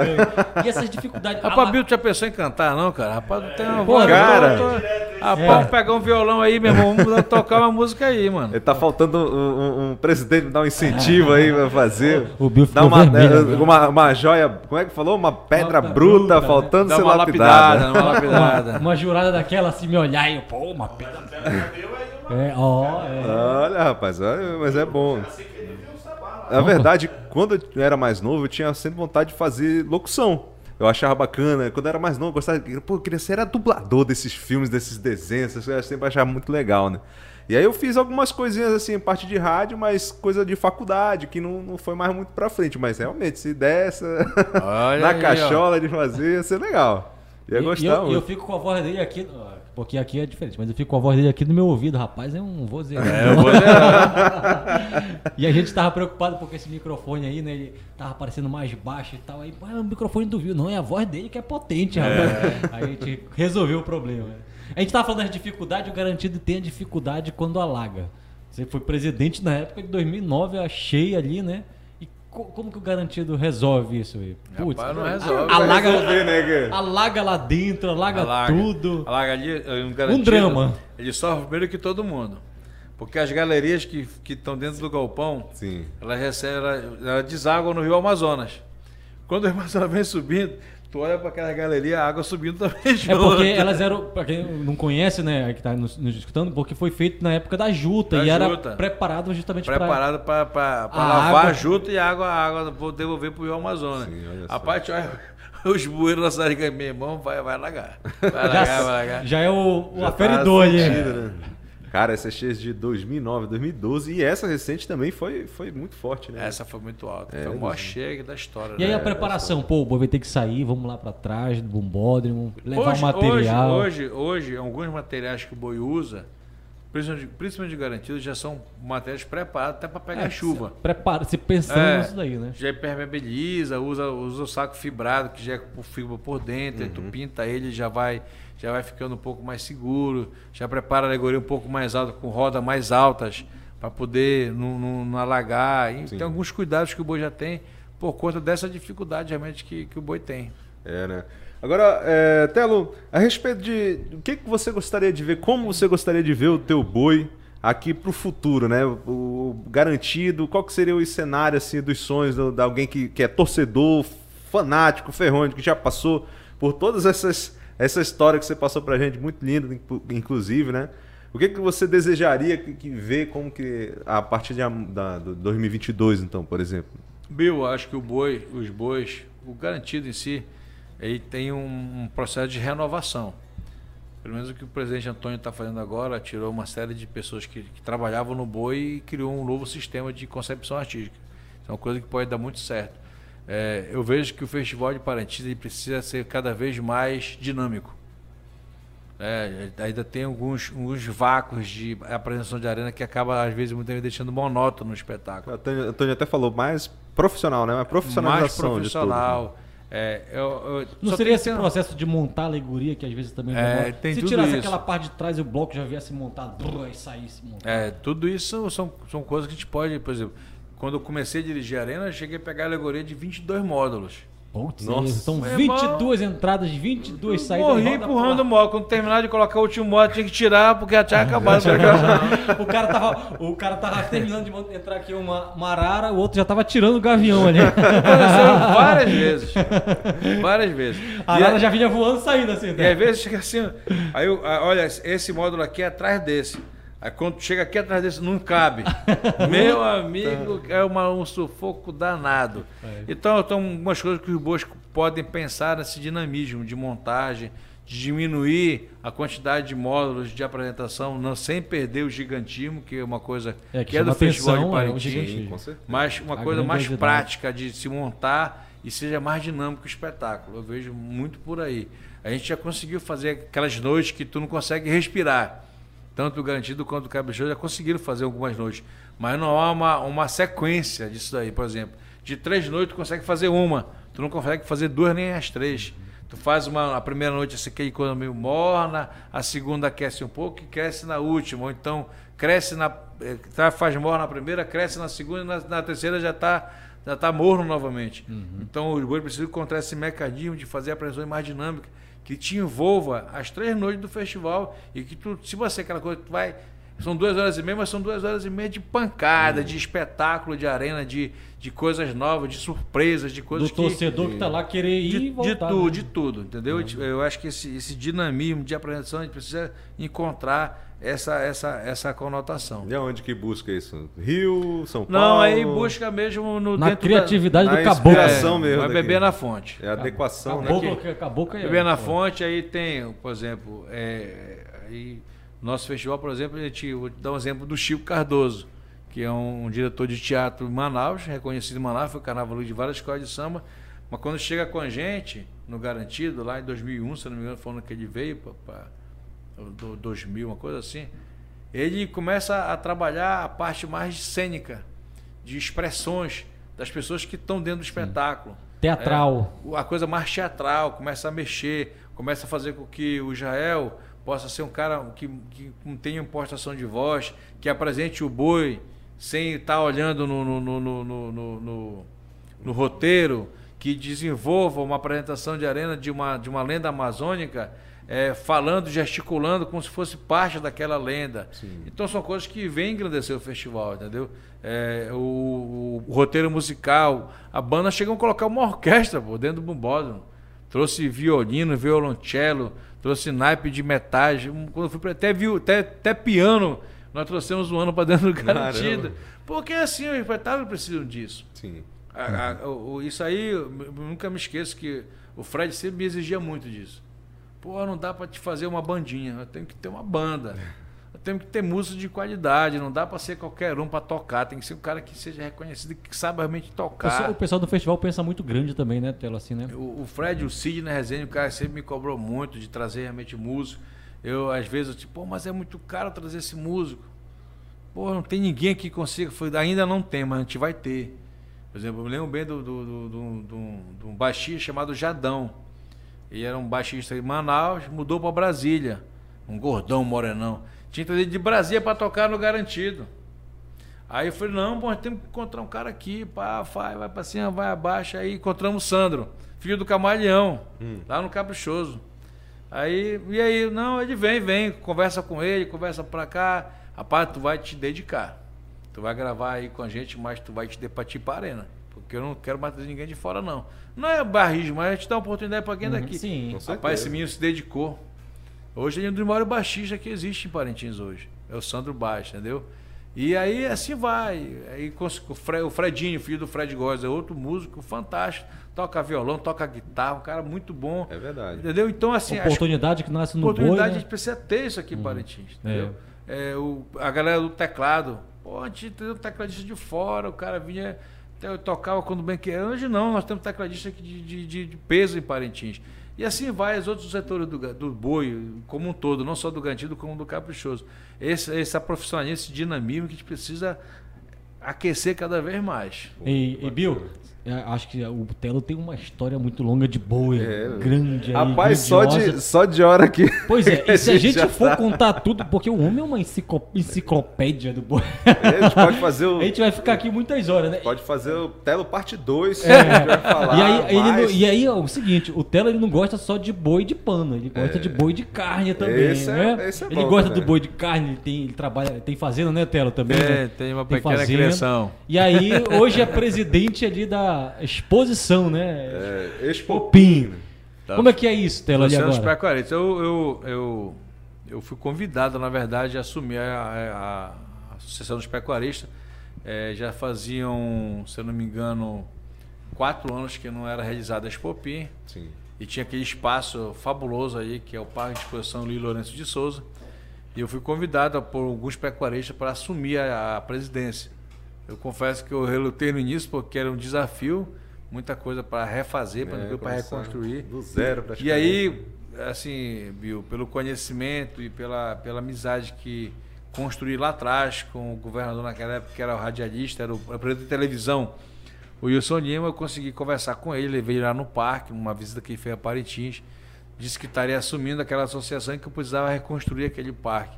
Ele me deu a mão, né, me deu um incentivo para reconstruir o parque, e depois entrou com aporte para realizar Rapaz, a feira. eu tô ansioso para levar meus curumim lá, mano. E agora novamente fez a mesma coisa, me, me aportou recursos para reformar mais outra parte do parque. recursos para realizar a feira sempre em parceria com a prefeitura. Sim. Porque assim, a gente só consegue realizar um evento desse Sim. se tiver é, as parcerias. Sim. Então o governo do estado é importante no processo, a prefeitura é importante, a associação é importante. E tem os outros órgãos envolvidos que fazem parte. E tem o, Brapa, os criadores, né? E os criadores. Eu até tenho chamado muita atenção dos criadores, porque a gente precisa, é, falando bem de boi de carne hoje, a gente precisa melhorar geneticamente o nosso rebanho da nossa região. Uhum. É, a título de informação, Tiago, de mil animais abatidos no, no matadouro do município de Parintins, somente 200, 250 animais são daqui. São dos criadores daqui. O resto são animais que as pessoas trazem do Pará, de Oriximiná, de Santarém, de Itaituba, para ser abatido aqui. Ou seja, a nossa, nossa, nossa criação ela precisa evoluir. É. Nós já fomos o segundo, primeiro Sim. rebanho do estado do Amazonas, somos quinto. Hoje, e aqui, né? E aqui também é um grande desafio, porque desce o rio, sobe o rio, aí passa gado para cá, passa tudo por balsa, é um negócio Essa bem... é uma coisa importante que a gente pode falar, porque assim, o que acontece no Pará e muito no Mato Grosso, Rondônia, que são grandes criadores, o próprio Acre. Eles não fazem quase esse regime da passada do gado, a vaza para terra firme. Essa novela, né? É. Porque aqui o criador, o criador, ele tem que ter uma balsa, é. senão ele vai ter que alugar balsa. Lá, ele, seis meses no lugar... é, é, pasto, confinamento, semi-confinamento e só terra firme. Uhum. E aí entra aí os zootecnistas, entre os engenheiros agrônomos que uhum. ajudam a manter o, o solo ativo, é, com pastagem renovada. E aí tem mais outro detalhe as nossas pastagens elas são muito degradadas. A mecanização está chegando para a gente, coisa Sim. que o Pará, que Mato Grosso, que Rondônia, que o próprio Acre já faz uhum. isso. Todo, todo pecuarista dessa quase todos, até mesmo no sul do nosso estado. Ali, Santo Antônio do Matupi, o Maitá, Puí, os nossos, nossos criadores de lá, cada um já tem seus implementos agrícolas, tem seu trator funcionando. E, uhum. e aí eles são muito mais, mais avançados. Entelo. É, quem possa estar tá escutando e não está entendendo, é porque aqui no Amazonas a gente tem o processo da cheia e da seca, da terra firme e da terra da de várzea. E aí passa seis meses cheio, seis, me seis meses seco. Aí o boi da fazenda vai passar seis meses numa fazenda que o cara tem lá na, cheia, na, na terra firme, aí passa outros seis meses lá na fazenda é. dele de terra de Estou conversando com o Dr. Jefferson Macedo, que é o, que é o gerente da Embrapa da aqui Embrapa. em Parintins. Ele falou, Telo, a várzea ela pode ser usada mas, mas tem que usar muito mais a terra firme, por exemplo. Sim. Pode usar a vaza para finalizar é, o processo de engorda Sim, do animal. É. Mas tu tem que criar ele na terra firme, porque senão tu não aguenta. Uhum. Só que o que acontece? Nós não temos pastagem para isso. O suficiente, né? Não e temos. aqui não caberia fazer esse mesmo trato, que é cuidar de gado no curral, fechado? Pode, pode, mas aí se torna mais é uma cultura. Uhum. É uma cultura dos antigos. Uhum. Tu tem que, por exemplo, é, antes de tu falar em calcarear uma área de terra, uma pastagem, tu estava desafiando um pecuarista antigo, ele não aceitava. Ele acha que tu, tu queimando a pastagem velha e deixando lá, ela ia ser por ele mesmo? É, ia ser por ele mesmo. Não, tu tem que tirar a acidez do solo, tu tem que adubar, tu tem que melhorar. Tem todo um processo. Tem todo né? um processo que já é cultural. Uhum. Então, para te mudar isso demora, não é uma coisa assim que tu aceite de uma hora para outra. Sim, é entendeu? A Aí parte mais científica da criação. Científico, por exemplo, tu vai pegar um, um, um, engenheiro agrônomo, levar numa propriedade, o cara vai coletar teu solo, vai mandar fazer é, análise do solo, saber se ela está com dificuldade de potássio, de, de ureia, de, de, de, de fósforo, ou ela está muito ácida, tem que entrar com corretivo, que é o calcário. Então, essa, essa, essa questão do estudo mesmo para produzir um boi entender, de qualidade, né? De qualidade. Há uma, há uma resistência né, dos, dos Ainda há uma resistência daqui, da região. Há, né? há uma resistência. Por exemplo, é, o cara não consegue conceber, tu vou comprar um touro de 12 mil reais e colocar numa uma, em 30 vacas que vai melhorar geneticamente o meu rebanho. Não, mas aquele tourinho lá, ele cobra minhas vacas, ele dá conta. não, não, é. precisa comprar um touro de qualidade para poder melhorar o teu, teu rebanho. É. Por exemplo, agora nós estamos lutando lá. A genética lá, do touro vai para os vai, filhos. Vai, né? e assim tu vai é. tendo bois maiores, com mais volume de massa, mais volume de carne. Por exemplo, a gente está lutando aqui para conseguir construir um centro de reprodução animal para bovinos e bubalinos. Por quê? Porque também tu vai pegar um cara que tem 40 reses. O cara consegue ter aquelas 40 reses lá, tem umas, no meio dessa rede tem umas 30 vacas, 20 vacas Aí não consegue pegar 12 mil reais e comprar um touro de qualidade. Uhum. É verdade. Então, o que, tu, que, que ele pode fazer? Tu pode pegar, ele pode comprar um embrião. Um embrião um de qualidade ou sêmen de qualidade inseminar uma vaca que vai nascer ali um boi que com dois anos, dois anos e meio vai estar cobrindo mais um boi de qualidade. Uhum. Que aí vai melhor, começa o processo de melhoramento genético. Então não é uma coisa que a gente faz de uma hora para outra. É, Aliado é. a esse melhoramento genético, nós temos o melhoramento das pastagens. As pastagens são degradadas. Eu sou um, um crítico de algumas coisas preservacionistas, por exemplo. Se a, pastagem está degradada e se o cara quer recuperar a pastagem, ainda tem que tirar licenciamento ambiental aqui no estado do Amazonas. Coisa que o Pará não tem isso. Uhum. Entendeu? Ou seja, mas a pastagem não tem mais uma árvore, é pasto velho. Entendi. O cara quer refazer, ele quer botar Sim. o arado, ele quer limpar o que está lá de mas capoeira. Não pode. Não pode, tem que tirar o licenciamento ambiental. Uhum. Mas meu amigo tá pastagem degradando. Não, mas tem já de licenciamento ambiental. Entendo o que esperar esse ano, pô, as Popi estavam um tempão aí parada também, né? O que, que esperar esse ano da Expo Que dia que é que vai ser? Vai, já... é. Começa no domingo, dia 28. Vai, vai ter uma, vai ter uma cavalada, como é que fala o nome? Cavalgada. Cavalgada, olha. Rapaz, eu sou muito burro, né? Cavalgada. É, cavalgada. Cavalgada. Vai ser lá na catedral, vai ter um percurso, né? Ele sai do parque, né? Do parque vai essa volta aí pelas Nações Unidas, vai até a Jonatas desce lá na, na catedral, recebe a, a bênção pela, ah. por, pelo, pelo mercado, sobe na João Melo recebe as bênçãos lá na catedral e depois segue de volta para o parque. Ah, que... Então é uma programação muito boa. Estou pedindo assim, até aproveito o espaço, eh, se tiver algum filho de pecuarista, de agricultor, que possa incentivá-los, ou até mesmo as pessoas irem ao, a, a, ao parque, participar das, das, das, palestras, dos cursos, uhum. mini cursos.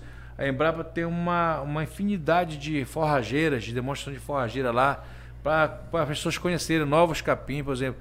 Aqui no nosso, é, é normal que cuio. Vai ter parceria com o pessoal do IFAM ali também? O IFAM tá lá hoje mesmo, agora há pouco, antes do parque, estava tendo uma reunião da ASAN, que é a Associação dos Zootecnistas do Amazonas, com todos eles para participarem. A minha começar, mulher é da, da, área de zootecnia, ela é Começar doutora. a oferecer esse Dá serviço. Um abraço para ela aí se ela tiver assistido.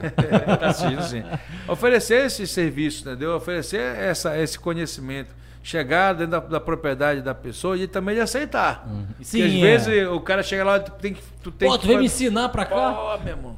Meu pai fez isso, meu avô fez isso, tu quer me ensinar agora? Não, mas tem que ter. A resistência. A resistência, é a resistência. Agricultura.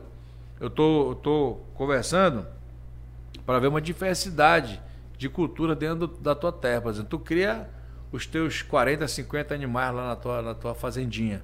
Mas tu pode fazer um tanque ferro cimento elevado e criar lá 84 lavas de tambaqui, de pirarucu, melhor dizendo, que se tu cuidar dele dentro de um ano tu consegue tirar uma tonelada de pirarucu. Ou seja, tu vai ter para te vender, para te consumir. Ou criar um tanque, criar uma casa de vegetação para te cultivar a cebolinha, o alface, a favaca, é, o coentro, enfim. Ter uma área de que tu possa ter uma outra renda. Ou então dentro da área tu criar lá meio hectare de, de, de, de macaxeira e tu vai ter uma região para te comer e para te vender, um hectare de roça para te fazer a tua farinha, para te comer e para te vender. Ou seja, para ter essa subsistência e também tu ganhar.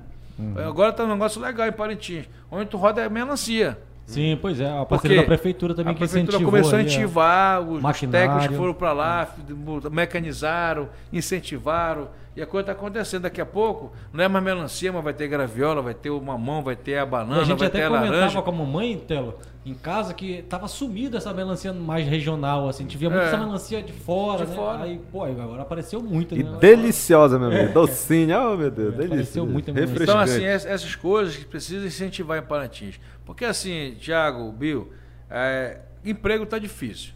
Uhum. Eu acho que o que o Estado pode absorver de mão de obra e a prefeitura pode, já absorveu, já está.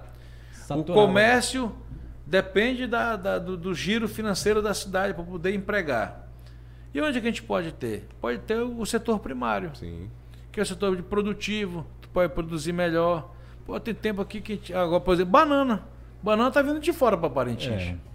Não é banana hum. que é cultivada é, aqui na é região. Pouco para Parintins. Pouco para Parintins. É. Então, eu sempre falo, ó, o município tem que produzir pelo menos para o consumo interno. Se a gente não produz para o consumo interno, tem alguma coisa deficitária, precisamos é, corrigir. É verdade. Né? Então, assim, eu acho que a gente pode. É, esse trabalho do setor primário ele tem, que, tem que acontecer. Né? Hoje, por exemplo, chegou, chegou agora no município, que eu vi, só vi isso em, eu vi no Mato Grosso. É, a plantadeira de maniva e a colheitadeira da mandioca. Tá, tá, já chegou esse, esse, esse implemento, chegou o trator, vai passar por um treinamento. Ela planta a maniva, porque é aquela história do cara cortar a maniva todinha, botar na saca, tu vai jogando aqui no chão e vai jogando a terra com o teu pé amassando. Como é feito até hoje na nossa região. Não, tu tem um implemento ligado no trator tu vai colocando a, a, maniva, ela vai cortando, vai abrindo a cova, vai fechando e vai adubando e vai fechando. Tu plantou hectare num dia. Nossa. Uhum. Coisa que tu levaria para plantar um hectare uma semana, duas semanas com, com, com, com pessoas, com mão de obra. Aquele famoso puxirum, né? O... Faz o puxirum, é. Aí eu, colher, colher, o cara baixar lá e forçar até puxar a raiz, não. Hoje tem um afofador que a gente tá por debaixo, ele vai afofando até e vai puxando a mandioca para cima. Tu vai só recolhendo, jogando dentro do, do, do da carroça e levando para te produzir.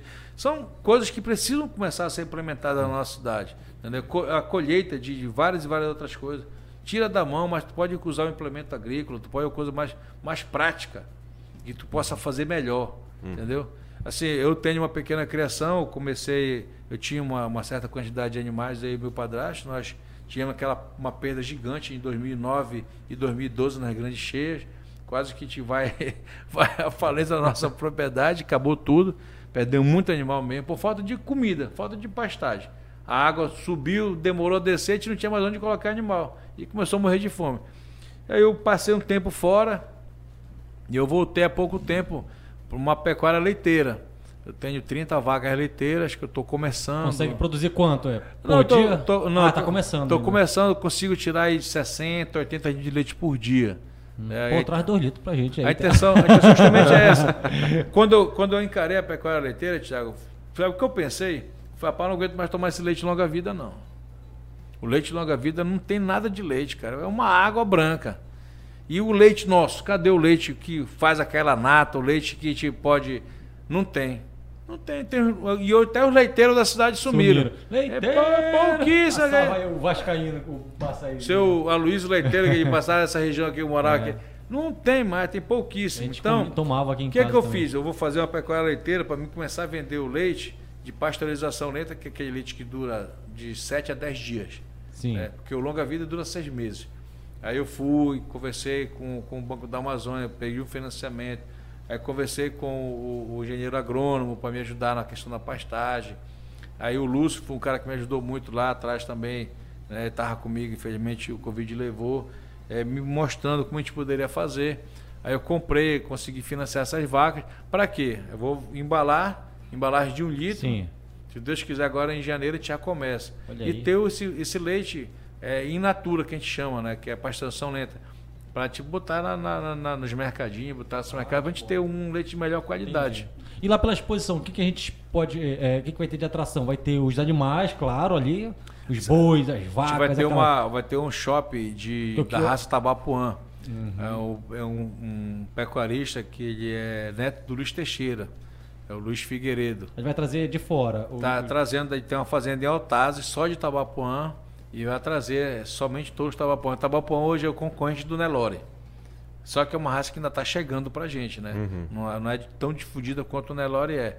E vai fazer, trouxe, trouxe touros, trouxe também novilhas, né, com prenite confirmada para mostrar. vão ficar doidos lá, cara. Aí a gente vai. e tá, a prova do laço lá embaixo? Prova do laço, que já é uma coisa tradicional esse no ano. meio rodeio, vai Os organizadores resolveram resolveram, como diz o caboclo, se arretar, colocaram uma premiação de 15 mil reais. Nossa. Caramba! Mas deles organizaram. É, organizaram, falou, ó, eu não tenho condições de Rapaz, bancar uma premiação dessa. 15 mil. Não, mas a gente consegue e tal. Aí vão colocar 10 mil pro primeiro e 5 pro terceiro e, e, e Porque aqui na, na nossa região né, tem, assim, tem muita essa competição muito, nos interiores, nas, nas regiões aí. Eu Agora, cheguei pô, até teve, algumas. Teve um laço aqui em Iamudá que bombou lá, do Josino Beré. Paga, paga inscrição, é 100 conto pra... 100 pau a inscrição inscrição para dar três laçadas. E pode, é, mas aí o cara pode e o cara vai, vai aí só, fazendo Não, mas várias, é o seguinte né? também, tem um limite de restrição. Ah, tá. Porque senão se eu perdi as três, eu quero mais três, mais três, mais três, tu vai passar só tu laçando. Tu pode lançar até vai quatro. 20 mil acho que a premiação. Quatro aí tem o rodeio que nós vamos trazer novamente o rodeio, consegui trazer em 2019. O cara pulando boi lá. Esse ano vai ser maior, porque em 2019 está sendo só oito bois, esse ano vai conseguir trazer 12 bois. Vai aumentar Legal. a quantidade de montarias no, nos touros. Aberto para todo o Brasil. Quem quiser se inscrever aberto, no cara. Aberto, aberto. Que legal. Claro legal. que tem que ter. Eles exigem, é, diz assim, não termos os caras que vão montar o, o, rodeio hoje, a montaria em touro, né? Que não é bem rodeio, a montaria em touro, é um dos esportes mais radicais hoje, considerado, né? Então o cara, para montar num touro, demais, ele mano. tem que ter aptidão, tem que assinar um termo lá que se ele sofreu qualquer acidente que o boi possa pisar, é a responsabilidade dele, porque é uma coisa muito perigosa. perigosa. Sim. Muito perigosa. Daí vamos trabalhar as bandas locais. Vou trazer também o Jorge Japa, que é um parentinense que tá tem arrebentado sucesso, aí né? no Norte e no, Nordeste. No Spotify que você falou, ele sim, é, sim. Né? um cara bem assistido. Ele é um cara tá. Vamos trazer. Pois é, pois é Telo, media logo isso aí vou pra mediar, gente. Vou mediar Faz essa mediação vou, aí. Vou mediar. Eu ia trazer, rapaz, eu tava, eu tava assim, bem perto de conseguir o Zé Vaqueiro. Puta, já No pensou, dia 1 de dezembro. Só que o, o, valor do cachê é alto e eu não, não, não poderia, não tinha como gerir com recursos que vem para fazer a feira, para realizar. Soltou até foguete quando falou. Né? aí eu tentei negociar, chorando o preço, aí tentei a ajuda do governo do estado, da própria prefeitura, tentei alguns parceiros da iniciativa privada. Tava perto de conseguir, isso é verdade. Mas aí. Eu tava tipo assim, 5 mil do Bill pra ele. Mas aí o Rio Grande do Norte, Natal, um empresário contratou ele por 450 mil Vem, reais. Aí não dá. Quedou, foi bom show. Né? É, manda o link da, manda o link da apresentação. Eu liguei pra ele, lá pro empresário dele, o Martônio. Martônio, e aí, rapaz, porra, vê se consegue reduzir alguma coisa no valor do cachê, que eu tô perto de conseguir, não sei o quê. Pô, presidente, fechamos ontem à noite com o Natal, Rio Grande do Norte. Eu falei, meu, mas e aí, mas foram mesmo? Falou, não. Foi 450. Eles falam meio manso, cara, essa galera. Não, foi 450. Foi bom show pra você. Ah, falou. Valeu. Bom falar contigo. mas, mas deixei uma porta aberta. Eu conversei muito com ele. Porque Pô, também, vai ser um sucesso, né, é, Eles têm um leque de artistas. Tem Zé Vaqueiro, tem o João Gomes, tem o Xande de Avião. Nesse leque de artistas que ele que ele empresaria, eu até conversei, eu conversei com o Binho um dia desses, sabe, não vai dar para fechar, mas bora ver esse tipo de programa mais lá para frente. Porque a gente, a gente tem incentivo de, de leis que possam, que traz, traz essas pessoas que não precisa dispor de dinheiro público para trazer uma atração dessa, entendeu? Uhum. É bom, né? E, Quem sabe e... até no, no, no, festival, né? No, na no festival, festa dos visitantes. Exemplo, né? Eu tenho a intenção de ir lá no parque, Tiago, de a gente fazer eventos agropecuários de dois em dois meses, para começar tipo, a se bater ei, mesmo ei, na ei, tecla da tecnologia, da mudança. Eu, tive, eu estive é lá em Paraty. É o meu sogro ele mora lá em Paraty, no Rio de Janeiro. E Paraty é uma cidade que vive dos eventos praticamente do turismo, que é a feira literária, algumas coisas. E o meu, meu sogro falou o seguinte: lá eles procuram fazer eventos de dois em dois meses na cidade, que é ajuda da prefeitura com logística, com algumas coisas, mas muitos parceiros é, é da iniciativa privada, né?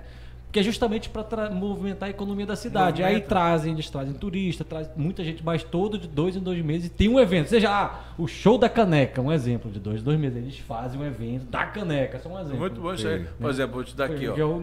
É a realização das Popim, nós temos oito boxes que já foram já repassados para os permissionários. Lá vai trabalhar três, quatro pessoas no box desse. É o garçom, uhum. o cara que vai fazer a comida, o cara que vai servir. Tem um restaurante, tem dois restaurantes, aí tem mais oito, dez mini box, tem um espaço para ambulante, para colocar é o cara que vai vender chapéu, que vai vender artesanato. Tenho dez estandes, todo, tudo completo, ou seja, ah, é um mercado que vai aquecer a economia, porque vai Serão gerar, quantos vai, dias aí? São oito dias. Oito dias. É de domingo a domingo. Uhum. Entendeu? Então vai aquecer de qualquer forma. Uhum. Então as pessoas é uma oportunidade também de ganhar o dinheiro, né? É verdade. É o mercado ah, informal que a gente chama. É. Então, até o parquinho, o cara que vai até o touro mecânico. É o cara, tudo. Rapaz, a gente está na expectativa aqui em casa, tô te falando. Sério mesmo, a gente passa vai lá. Vai ser muito bom, vai ser muito bom. Tenho, tenho, tenho dúvida disso. E a gente vai buscar, assim, além do evento, a gente considera o evento social, com tudo isso daí mas um evento também que a gente possa trazer financiamento. Eu consegui aí com o Baza é um, um, um, novo sistema que tá, vai inaugurar aqui com a gente, que é o Baza Digital, que é para fazer financiamento de custeio de até 20 mil, 25 mil de custeio para os criadores, criadores, para pecuaristas, para agricultores. Vai ter esse custeio lá, com pouca burocracia para facilitar o acesso ao crédito.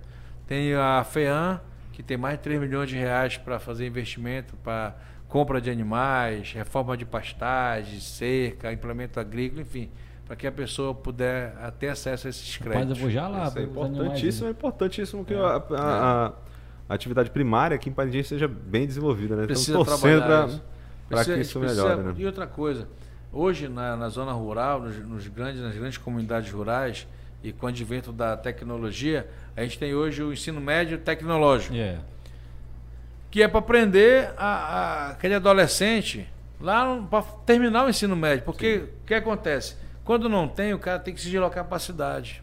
É verdade. Aí acaba vindo junto a toda a família, porque não dá para trazer, deixar só um moleque de 16, 15 aqui sozinho na cidade, eu estou na casa de alguém. Acaba tendo esse êxodo do interior para a cidade. Mas se tivesse esse incentivo para o cara formar e ter onde ele fazer lá a sua cultura agrícola, ganhar o seu dinheiro, é importante isso daí, entendeu? Verdade. É, desenvolver essa aptidão do, do, do, do, da, da, do cultivo, a aptidão da criação.